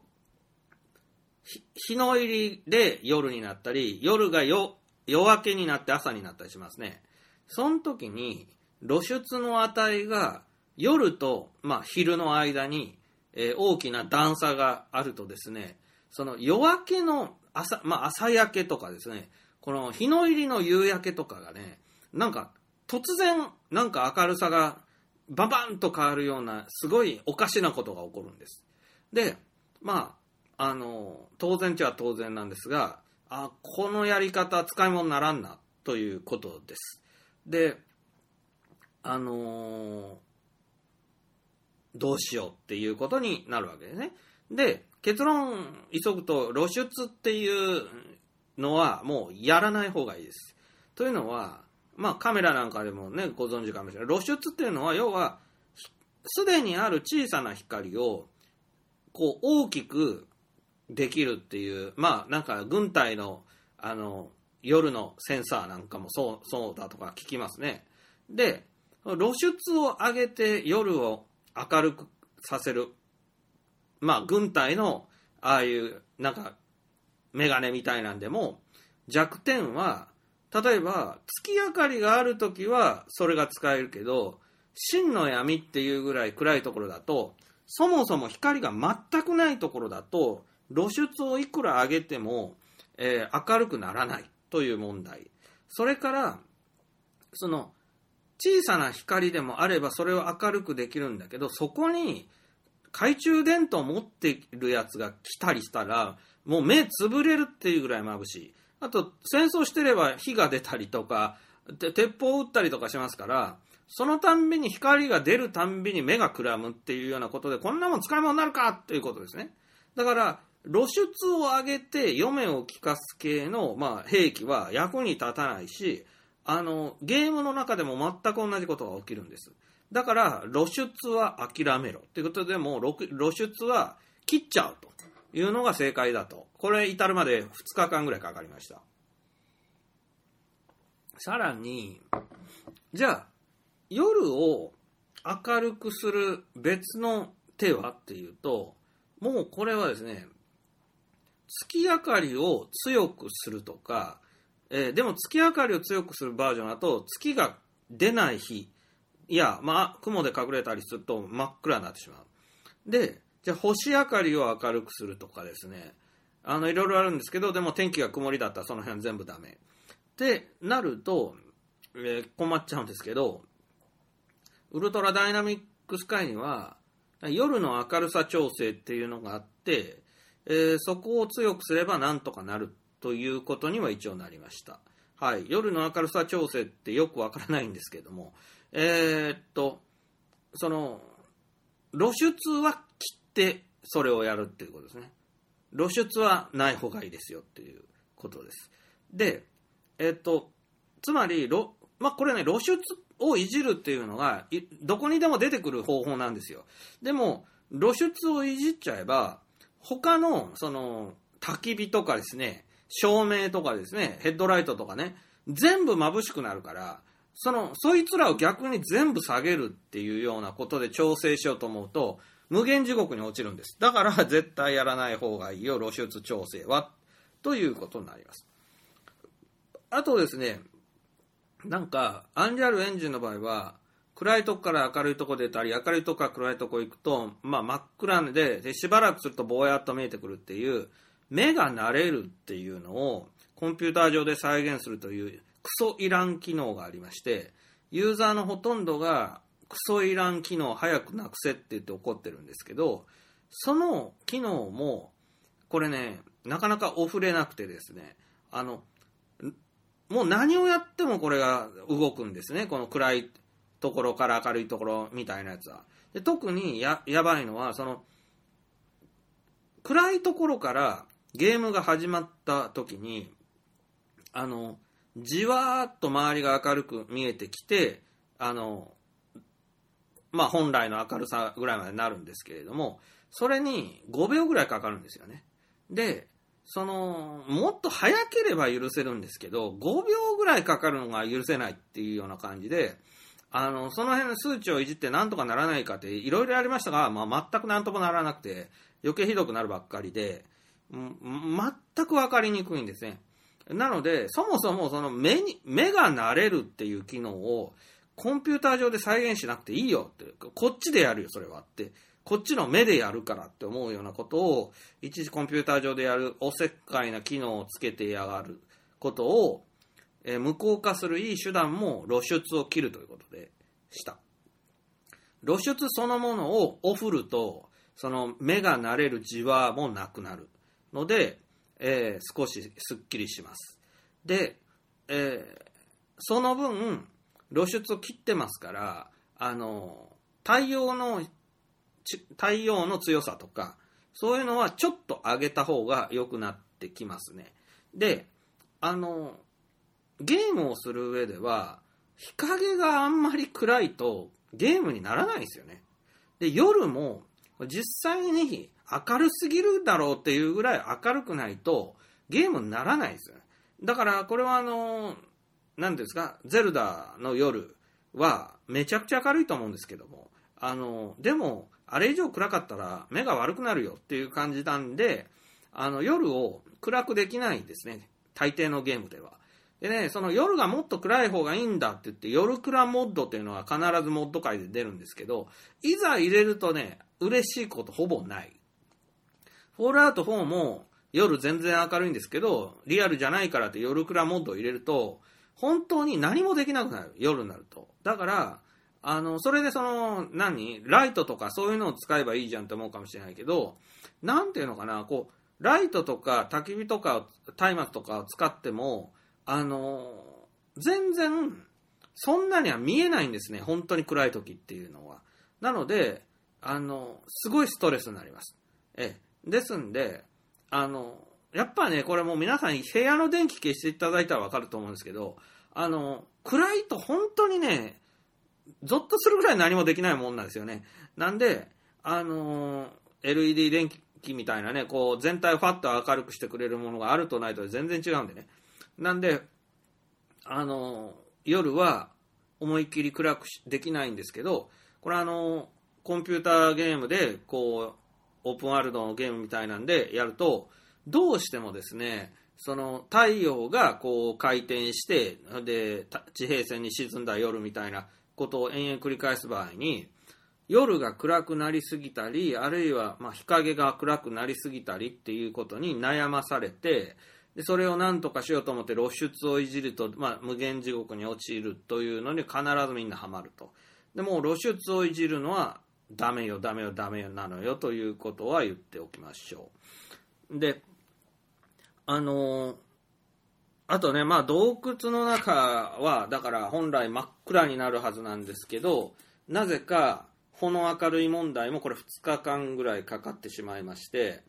えーチュートリアルが洞窟から始まるんですよね。で、その洞窟中が、まあ、完全に密閉されてるので真っ暗けですよね。真っ暗けなはずなのに、なんか少し明るいんですよ。で、なんだろうと思ってたら、こう、時間が、まあ、経つと、明るさが変わるんですね。で、結局分かったのは、あの、表の太陽の光が染み込んできてるっていうことが分かって、なんだこれって言って、これも本当2日間ぐらい苦しんだんですけど、自分のミスで、あの、ポストプロセスボリュームというか、そういう機能をですね、なんか他の洞窟に取り付けていて、で随分離れたところの洞窟につけてたポストプロセスがマップ全体に影響を及ぼしていて、自分の洞窟にもですね、こう光が、えースカイライト漏れっていうその機能で、えー地べたに降り注ぐ光がその洞窟の中でも少し入ってくるっていう設定になっちゃっていたんですね。で、あの、昼間はいいんですよ。少しあの洞窟の中明るいと助かるんですが、なぜかそれが夜になると今度は暗くなったりとか、あの、夕方が特に暗くなって夜はむしろちょっと明るくなるとか、なんだこりゃなんだこりゃと思った、すごく悩んだんですけど、要はそのスカイライト漏れが、えー昼間は太陽、夜はお月さん。で、夕方、日没頃が、その両方の光が弱くなるせいで随分真っ暗になるみたいな、わけのわからない現象を引き起こしていた。ということで、えー余計なポストプロセスを全部切ったことと、あとスカイライト漏れっていうのをやめたことで、えーまあ、密閉されたお部屋の中がちゃんと真っ暗になるという状態ができました。これ2日間かかったよ。あのー箱でね、こうなんか密閉した部屋みたいなのを作って中に入っても、なぜかあの少し明るいっていう現象にすごく悩まされたりもしてきたんですけど、それも、えっと、スカイライト漏れが原因だったのと、あともう一つあって、あの、スケーラビリティっていう、そのゲームエンジンのその品質度合いっていうのかな。それがまあ、あの、弱、中、強、あ、弱、中、あ、低か。低い、中ぐらい、高い、で、エピックっていう、エピック社のエピックだけど、エピックっていうのと、その上のシネマティックとかな、なんかまあ、いわゆるランクがあるんですね。で、このランクをた高くすると重くなっちゃうから、僕はずっとゲームエンジンを軽く使いたいから中にしてた。中ぐらいの中ね。で、そしたらまあ軽いんだけれども、あの、そうすると、こう、部屋の中が完全に密閉されてる空間の中でも、なぜか明るいという現象が続いてしまって、これも本当原因がわからなくて、ネット調べてもわからなくて、ひょんなことで気づいたけど、このスケーラビリティという、まあ、ゲームエンジンの、あの、なんか、まあ、品質をですね、中だと、その、暗くならないとかがあって、こう、高いぐらいだと暗くなる。で、まあ、もろもろ結局、あの、エピックぐらいにした方がいいんだけど、コンピューター重くなると嫌だから、その、光の関係だけ、ルーメン関係だけ、まあ、エピックにして、まあ、他のことは低めに抑えるみたいなことで、なんとかお茶を濁しました。というか、まあ、バランスを保ちました。で、つまり、これらはアンリアルエンジンの、まあ、5のお家芸であるルーメンという、まあ、光の総合計算機能みたいなものを有効にしているせいだと思われるんですけども、あの、なんていうのかな、まあ、難しい問題にいろいろぶつかっておったということです。で、これあの、ルーメン使わなきゃいいじゃんかっていうアイデアもあって、あの、ルーメンそれ自体がまあ多少重いとか、いろいろ不評だったりするんですけれども、あの、作るゲームにもよりけりだけど、僕がやってる感じだと、アンリアルエンジン5.2ぐらいから、ルーメン使った方が軽いってな、まあ実際になりだしたんですね。それは、マップがでかいとか、そのオープンワールドであるとか、そういうことが、あの、まあ条件だと思うんですけど、その場合はもうルーメン使った方が軽いっていうのと、とやっぱり、ルーメンが、その、実際ちゃんと働いてくれると、こう、密閉された家の中はもちろん真っ暗だけど、なんか入り口が一箇所あって、そうするとそこから光がこうスーッと入ってきて、中がほの明るくなるみたいな、そういうのは、あの、ルーメンならではのやっぱ新技術で、あの、実際それ感動するぐらい綺麗なんですよね。なので、まあ、建築もできるゲームということで、自分で作っていただいた建物とかの中に、あの、窓とかからちゃちゃんとリアルチックに光が入ってきてくれるっていうのを感じてもらえれば感動するだろうなと思って、まあ、ルーメンを使う方向で、えーやっております。まあ、いずれにしてもですね、その、いわゆる自然界にある現象をコンピューターで、まあ、シミュレーションして、あの、我々楽しむっていうことなんですけども、あの、まだまだ完全には、えー自然界と同じようにできないんですね。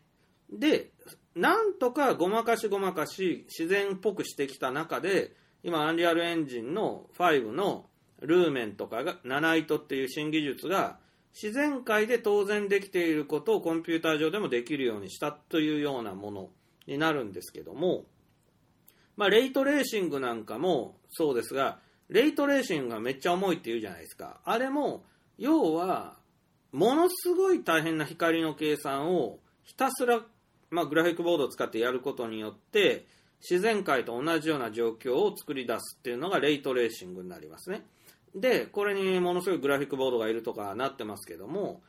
あの、これはね、いわゆる今のコンピューターが、あの、古典コンピューターという、まあ、デジタルマシンだから、あの、自然界は量子力学でできているから、量子論でできているから、その光の粒々の計算とかを、その、いわゆる古典コンピューターだとできないんですよね。なので、これどこまで行っても、あの、我々今使ってる古典コンピューターで光の加減を完全にシミュレートするとなると、めちゃくちゃ無駄な計算を大量に続けないといけなくなって、あの、お金もかかっちゃうんで、それは、まあ、先々になれば、量子コンピューターが、えー実現すると、その光とか水の粒子の計算を、まあ、いよいよできるようになると。それも、なんか、がむしゃらな計算ではなくて、あの、自然界で行われてることってエネルギー別に使ってるわけじゃないわけですよね。で、省エネで全然できていることが、我々コンピューターでやるとすんげえ大変っていうことは、仕組みが違うからすんげえ大変なので、仕組みが同じだったら、全然楽だよっていうことらしいんで、まあでもそれでも1年2年じゃ絶対無理なんですが、まあ量子コンピューターが実用化されて普及するっていうのは、まあ20年先かもしれないですけど、あの、まあそういうことで考えていけばいいと。で、その、目下10年間ぐらいはですね、その古典コンピューターと仲良くしていくしかない中、その、無理なことを頑張ってもしょうがないんで、あの、なんていうんですかね、自然界の完全再現をやりたければ、まあ20年ぐらい長生きしてくださいっていう話で、あの、なんていうのかな、まあ古典コンピューターでできる程度のことで、かつその、なまあ、10万円もするグラフィックボードいらないでできるようなゲームを作りたいですよね。今、その30万円ぐらいのパソコン買わないとダメだぞとか言ってる人たちは、その最新のゲームがなんか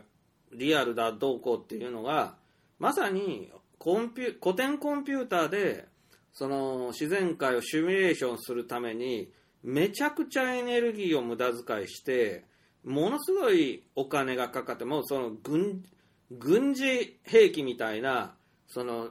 グラフィックボードを購入してそれでなんかゲームやってるわけですけどまあおかしいよね。まあすでにさそのグラフィックボードは人その自動運転用のまあその人工知能とか他にもなんかいろんな軍事軍事的なものとかそういうことに必要なので引っ張りだこですごい景気がいいらしいですけれどもその所詮ゲームじゃんっていうものにそんなすごいものいらないですからね。あのなんていうのかゲームに回せなんていうふうな気持ちは全然ないんであの今はまあそんなもんいらないしあのあとですねやっぱ文明崩壊までいかなくてもあの文明が苦しくなる可能性はあってその今のな2ナノとか言ってるような、まあ、超高性能な GPU とかああいうすごい最先端のコンピューターっていうのは今台湾ぐらいでしか作れないでしょ？あれがもう入ってこないとかもう作る技術が失われたってなる可能性が十分あるんだよね。で十分あるけれどもじゃあ石器時代に戻るかっていうとそこまで極端じゃなくてあのちょっと昔のコンピューターぐらいなら使えるとかあるいはそのインターネットはもうなんかすごい戦乱の果てになくなったんだけどスタンドアローンでコンピューター使うことぐらいはできるっていうそのなんか計算機時代ぐらいに戻るというかまあファミコンぐらいのゲームだったら引き続きできるっていうようなその時代が来るような気もちょっとしていてそういう意味で言うとそのゲームクリエイター全員失業するのかっていうとなんかそんな気もしなくてあのまあ今はなんか昔みたいにすんごいグラフィックのゲームできなくなってしまったけどでもいやいいじゃんもうレトロな感じのゲームだけど楽しいぞっつってあのまたみんなが 2D のファミコンゲームみたいなのをシコシコ作る時代に戻る可能性もなきにしもあらずんばあらずだなとなんか思ったりしていますね。はい。まあそれはつまり安全性と再現性というか、その、まあある程度誰にでも作れるコンピューターでないといけないっていうことと、あとその、ある程度安心して使えるコンピューターでないといけないという、まあ最低条件が僕はあると思っていて、その安全性で言うとインターネットが、その今はまだギリ安全だけど、もうこれやっとったら死ぬぞっていうか、もうその戦争とかいろんな意味でも、あの、もう安全のために自らインターネット切る国とか出てくる可能性あるよね。アメリカがその大統領選挙をするときにさ、ねえ、思いっきりロシアがフェイクニュースでこうトランプ勝たそうとするの目に見えてるわけだけど、ねえ、安全保障を考えたら、じゃあアメリカはインターネット鎖国しますって、大統領選の間、インターネット鎖国しますみたいな、真剣に考えないといけないような時代でしょ？もう本当に。そうなったら、やっぱオンラインのゲームもできなくなったり、その、ね、ネット依存のものはできなくなる可能性大ですよ。だからそうなると AI のサービスとか、うん、多くのサービスはできなくなるでしょうね。うん。なので、SNS とかも、まあなんかどういう形になるか知らないけど、どんどん不自由になってるし、まあ遅かれ早かれなくなるかもなと思うと、あの、どうなるんだろうって考えたときに、ネットなきコンピューター時代って果たして戻ってくるのか否かですよね。で、超不便になるから、もう嫌だってなる部分はあるだろうけど、でも、差は去りながら、あの、やっぱりコンピューターは欲しいっていうような、まあなんか、あれになるような気がしないでもない。まあ、だからそのネットっていうのは、その、バベルの塔の逸話みたいに、こう、世界をバラバラにしたっていうような感じで、もうネットを使えなくした、神はネットを使えなくしたっていうような感じのことが、なんか、いつ起きても不思議ではないよなと。なんか、今思うんですけどね。ただなんか、ロシアとかあんだけ戦争してるけど、意外とインターネット切ったりしないよなっていうのがあって、あの、なんか一生懸命中国とかも検閲とかやってるけど、インターネット、戦争中だからうちインターネット切るなんていうの意外とやってないよなと思うけど、北朝鮮とかどうなんでしょうね。だから、国民はインターネットできないのかな？北朝鮮ぐらいまでになると。うん、よくわかんないけど。で、それがね、日本とか、いつどうなるだろうというのは、まあ、思っています。はい。いや、だから、いや、人間はね、結局そうなったとしてもどうなったとしても、遊びはしたい、ゲームはしたいだろうから、すごろくとかボードゲームとか、えー、囲碁将棋っていうものは、まあやれるでしょで、そうなったら絶対、誤解所とか、みんな公園で将棋やったり、麻雀やったりっていうのは、絶対はや、まあ、息を吹き返しますよね。で、あの、それが、もうコンピューター関係全部ダメだったらもう麻雀とかまで戻るけど、あの、インターネットはダメだけどコンピューターまだいけるっていうんだったらファミコンぐらいに戻るでしょ？だから、あの、そういうことで、なんか、柔軟に考えとかないと、あの、依存したら大変だって今、とても、えー、思っています。えー、あとでね、今日ね、うん、あの、自分のゲームは、まあ一旦完成したんですよね。第一完成まで行って、今調整っていう作業に入って、でも調整の前にテストプレイを本格的にやる前に結構まだもうすぐにでもバグが見つかると。そのバグを直すのに意外に時間かかってるという状況です。で、その、その第一がその、あれです、あの、ウルトラダイナミックスカイで最初、最初の洞窟がなぜかね、あの、完全に密閉されてる空間なのなぜ、なぜかほの明るいという、その問題を解決するのに2日もかかったということがあるんです。えっ、ー、と、それとね、その、えっと、なんかね、こう、まだ他にもあるんですよ。あの、まあその、ゴッドレイがね、つくのつかないのっていうのも、えー、2日間悩んで、まあ同じくこう、ウルトラダイナミックスカイとか、まあ光の関係なんですね。で、そのゴッドレイつくのつかないの問題も結局散々悩まされたけど、もういらんわということになりました。はい。なんか一瞬綺麗なんですけども、あの、自然界でもあるんですけども、コンピューターで再現してるゴッドレイというのはかなりなんかあの、力技で、まあなんか重くなるしね、なんか、その、いつでもどこでもゴッドレイが出るみたいなのって嫌でしょだからその演出としてそそこの瞬間だけ出るとかなら使い道あるんでしょうけど僕のゲームではま使えないなっていうので結局はもう全く切り切ることにしましたね。で、えっと何か言おうとしたんだけどあのだからこうゲームが始まってこな最初に、えー、とバグとして見つかったのがその、えー洞窟の中明るいのとなんかゴッドレーデルでないとえーっとなんかまあいろいろしょうもないことがバグとして見つかってそれを直さないと気持ち悪いんで、えーやってますね。でうんあのそんなもんかな。でなんだろう。ちょっと何言うかちょっと大事なこと忘れたんですけどとにかくまあそうやってえーっとなんかね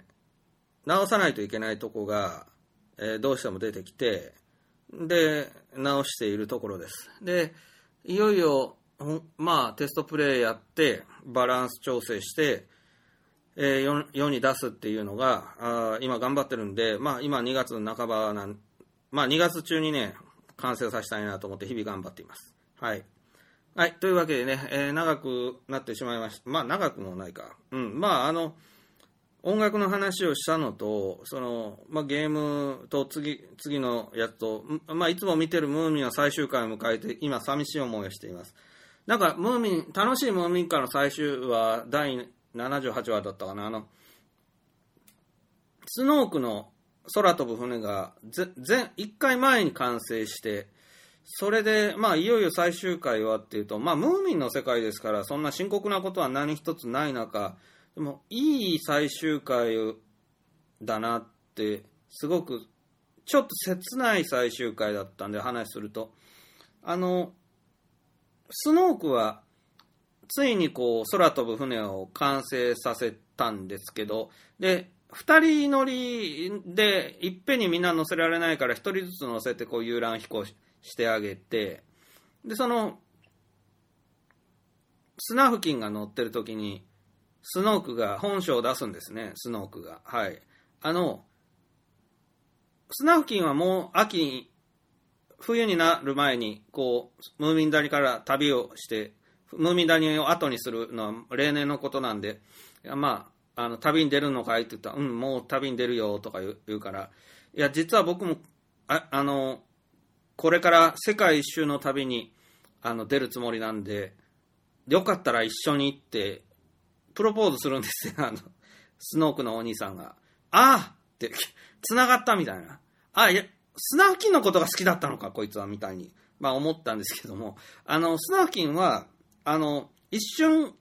面白そうっていう顔するんですけど、あの、やっぱり、スナフキンは、こう、相棒と旅をするのが、あの、苦手なんですね。やっぱ喧嘩するのが嫌なんでしょうね。なまあ、めっちゃ気遣いだから、あの、相棒コンビで旅するのはお断りということで、やっぱり僕は歩いて旅に出るよって言って断られる。で、その、一方で、えっと、魔女の親子っていうか、ばあさんと孫娘のアリサっていう魔法少女はですね、あの、スノークの船に乗せてもらえるって、えー言うから、乗りたいわって言うんだけど、おばあちゃんが乗っちゃダメって言うのって言って、魔女はほうき以外のもので空飛んじゃダメって言うのって言って、説得してみるって言って、ばあさんとこに走って。ばあさんが、魔女のばあさんが、絶対ダメ、絶対ダメって言って、で、もうとか言って、お前ねって、あの、ちょっと南に、我々もその冬になったら、南に修行の場を、拠点を移すんだけど、あの、そこには、お前用の放棄が待ってるんだよ、みたいなことばあさんが言って、おばあちゃん大好きって言って、このアリサが抱きつく。で、まあそういうことで、えっと、最終回の最後のシーンでは、その、ムーミンは冬眠せざるを得ないんですね。ムーミンは冒険の旅に行きたいとは思ってるんですけど、やっぱり冬眠すると。まあ家族と一緒に。で、あの、スノークは、その出来上がった、あの、空飛ぶ船ができるまではね、なかなか時間がかかって、なんなら先に気球とかを作ってるやつとかも出てきてるから、なんかもう、あの、飛行船を作るんですけど、飛行船時代遅れになってしまうんじゃないかっていうぐらい、あんまり早くはできなかったんですが、スノーク偉いとこはもうすぐにも世界一周旅行に出て、まあ、この、売り込みですよね。当時、やっぱりそそれをしてみせて、パリとかいろんなとこ行って、あの、まあ、資本金を集めるという段階に進むわけで、ああ、命がけでやるんだ、偉いなと思って、スノークはその出来上がった飛行船で世界一周の旅にいよいよ出ると。でスナフキンはまた一人で森の中歩いて、こう、まあ、ムーミン谷を後にしていくと。で、えっ、と、魔法使いの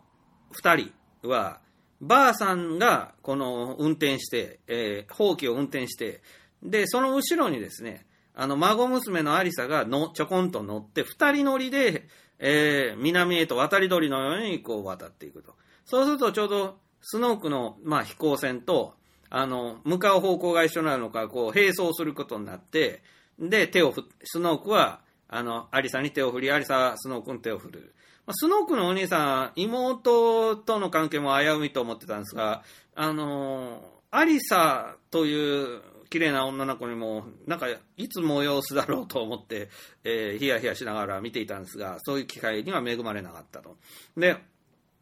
その、アリサが手を振ってばあさんが、あの、ばあさんはその科学を敵視してるんですけれども、でも、ばあさんもその、いわゆるこの、出来上がった飛行船に少し、えーサービスをして、こう、自分の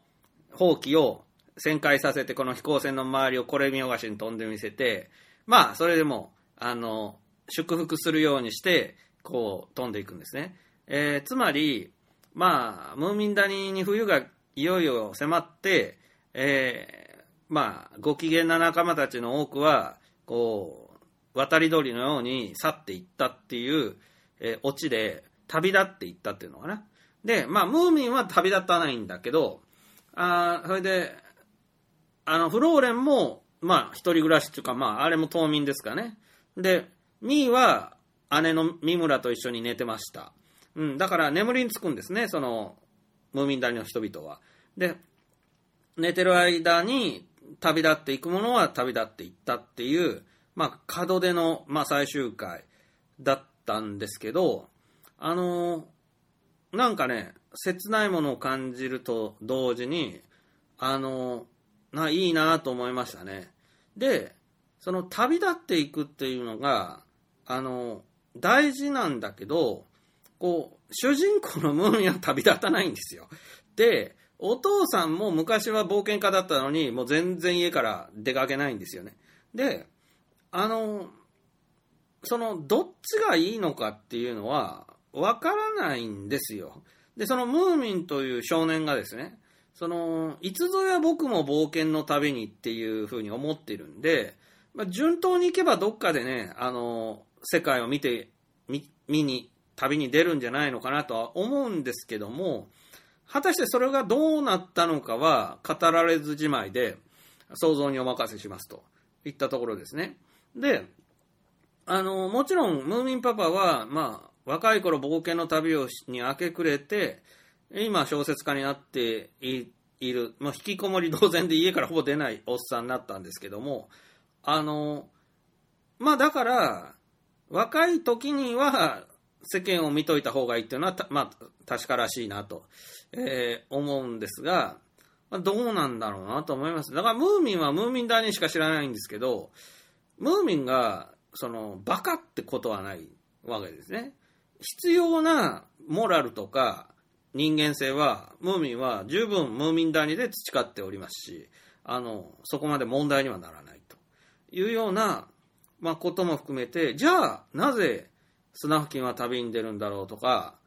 いろいろ思います。で、スノークの場合は、その、まあ、一種の名声欲というか、まあ、この、うまあ、資本金集めの意味もあって、まあ、大人な事情で、あの、世界一周旅行に出るわけで、別に冒険の旅がしたいとかいうタイプではないんで、あの人の場合はね。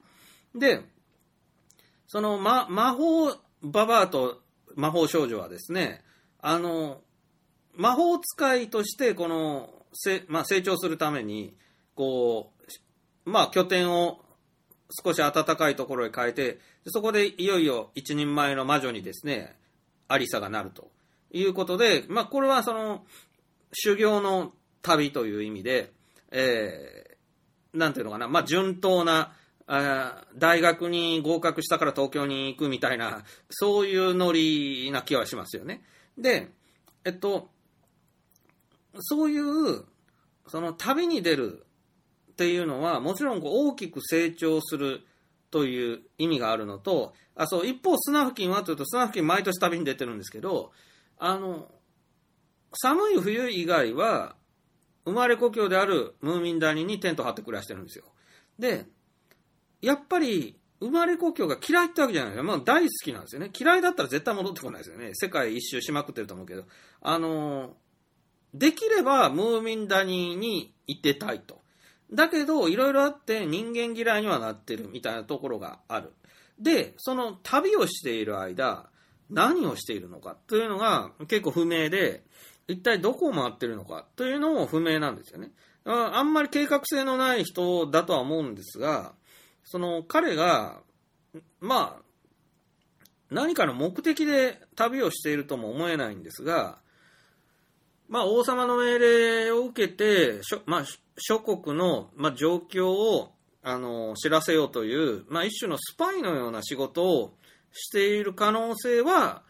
その民族学的に考えれば順当なところで、あの、なんぞそういう任務はあるのかなという気がしないでもないけれども、まあでも、トーベ・アンソンの世界ではそこまでおそらくなくて、あの、スナフキンは、さすらいの旅というか、えそういうことが、えーしたいと。だけれども、その、おそらく、まあ、南へ向かって少し暖かい方向に向かって歩くんですけれども、行き着く先は、えーおそらくバルト三国や、えードイツだと思うんですね。で、1年で帰ってこないといけないので、彼の場合歩くので、えーあんまり遠くまで行けないと思うんですよね。必ず1年で帰ってくるってことは半年で往復しないといけないので、まあ、せいぜい行けてパリぐらいまでなんじゃないのかなと思うんですが、まあ、でも実際歩いたことないのでよくわかりません。フィンランドから歩きで、バルト三国、一回ロシアを通ってバルト三国通ってっていうと、まあ、ロシアのところでかなり命の危険がありそうな気もするし、じゃあちょっとは船に乗るのかいっていうとよくわからないです、その辺は。で、あとそのスナフキンは物知りで、科学にもある程度通じていて、生物学などにもまあ通じているところを考えると、その辺はやっぱり諸国を見聞しているおかげだと思うんですね。だから、あれは飛行船だよとか、あれは蒸気船だよみたいに見て、大抵のものを知っているとかですから、そういう経験値が高い人なんだなと思いますよね。で、だけれども、その、スナフキンが、なんか、特定のジャンルに興味を持って、その、そのために勉強して回っているとか、なんか生物の標本を集め回ってるとか、そういう人でもないわけです。なんで、す、その旅をするのっていうことは、スナフキン自身が、あの、僕が知りたいぐらいさって言いそうですけれどもね。で、まあそういうキャラクターを、トベは、まあ、作ったわけで、そこのミステリアスさっていうのが重要なんですよね。だから、誰しもがスナフキンは何のために旅をしてるんだろうって思うわけですけれども、多分トベ・ヤンソンでさえ、そんなもんに答えはないんだって思ってるでしょ。謎かけみたいなことをやるっていう、そこが重要なんだろうと思うよね。あの、ミステリアスキャラがあるっていうことが多分重要なんだろうと、まあ思います。はい。で、あのーまあ、楽しいムーミン一家を生み出したのは、人工知能のそのショックがあった去年の3月ぐらいからなんだけど、あのーなん、それ人工知能で、なんか何でも作れる時代になっちゃうぞみたいな時に、なんか感じた危機感からムーミンを見出すことに気づいたんですね。で、あの、だからムーミンという世界が、あの、物が少ないのに生活感があるっていうところに、私はなんか活路を見出せる気がしてるんです。で、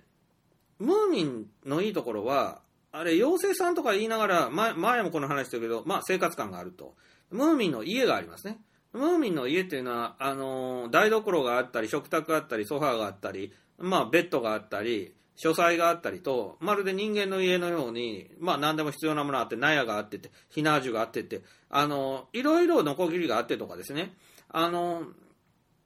なんか地下室もあって、食料庫に食料貯めてたり、裏は畑になっていて、畑で野菜作っていたりとか、あの、ものすごく、なんていうんですかね、生活感があるんです。で、冬に冬眠するときは、なんか家具に白い布をかけて埃かぶらないようにするとか、細かいところまで、まあその辺はアニメがやったんでしょうけど、細かいところまで結構ジブリ的にやるんですよ。ところが、やっぱりいいのは、デフォルメおそらくされていて、本当に人間が住んでる家よりは物が少ないんだと思うんですね。あんまり全部ごちゃごちゃごちゃごちゃやらないで、ある程度省略して、それで、その、家の広さとかいろんなものでも、ガチで人間が住むとしたら、なんかいろいろ狭いぞとか、あとトイレとか描かれないし、ね、トイレないですよね。あれ、ああいう家だったら多分家の外に小屋を作って、そこになんかボットン便所を、えー置いておくとかが、まあ普通かなと思うんですけど、えームーミンのせあのな全部見たけどトイレに行くシーンが一回もなかったんで、まあでもお腹を壊すとかですね、風邪をひくとかいう描写があるんで、飯も毎日食ってるんで、それはうんこはしないといけないんだけど、うんこおしっこをするシーンは、まあ一つもなくて、えー、東部は自分の作品に下のことを入れたくなかったんだなとは思います。その辺はご都合主義ですけど、いいですよね。あの、ゲームで、トイレがあるゲームもあるけど、別にいらんちゃいらんのであもうゲームの世界でうんこおしっこの心配しないでいいっていうのは、ま、むしろ真っ当で、ゲームの世界でまでうんこおしっこがしたくなるっていうのは変なんですよね。変だし、実際それやったところで、実際の生理現象が起きてるわけではないので、あくまでもモノマネなんですよね。なので、そういう意味で、その、ムーミンの世界が、程よく省略されつつも、程よくリアリティがあって、そのごちゃごちゃしているという感じ。だから、えっと、そう、ゲームの世界にすごく適合するんですよね。家の数とかね、なんか人間の数とかね。で、ああ、なんか喋ってたトイレ行きたくなったんで、まあ、これ、この話前にもしてるんで、ちょっと、まあ、今日はこれぐらいにしておきましょうか。はい。それでは、またお会いしましょう。レコン、キサー。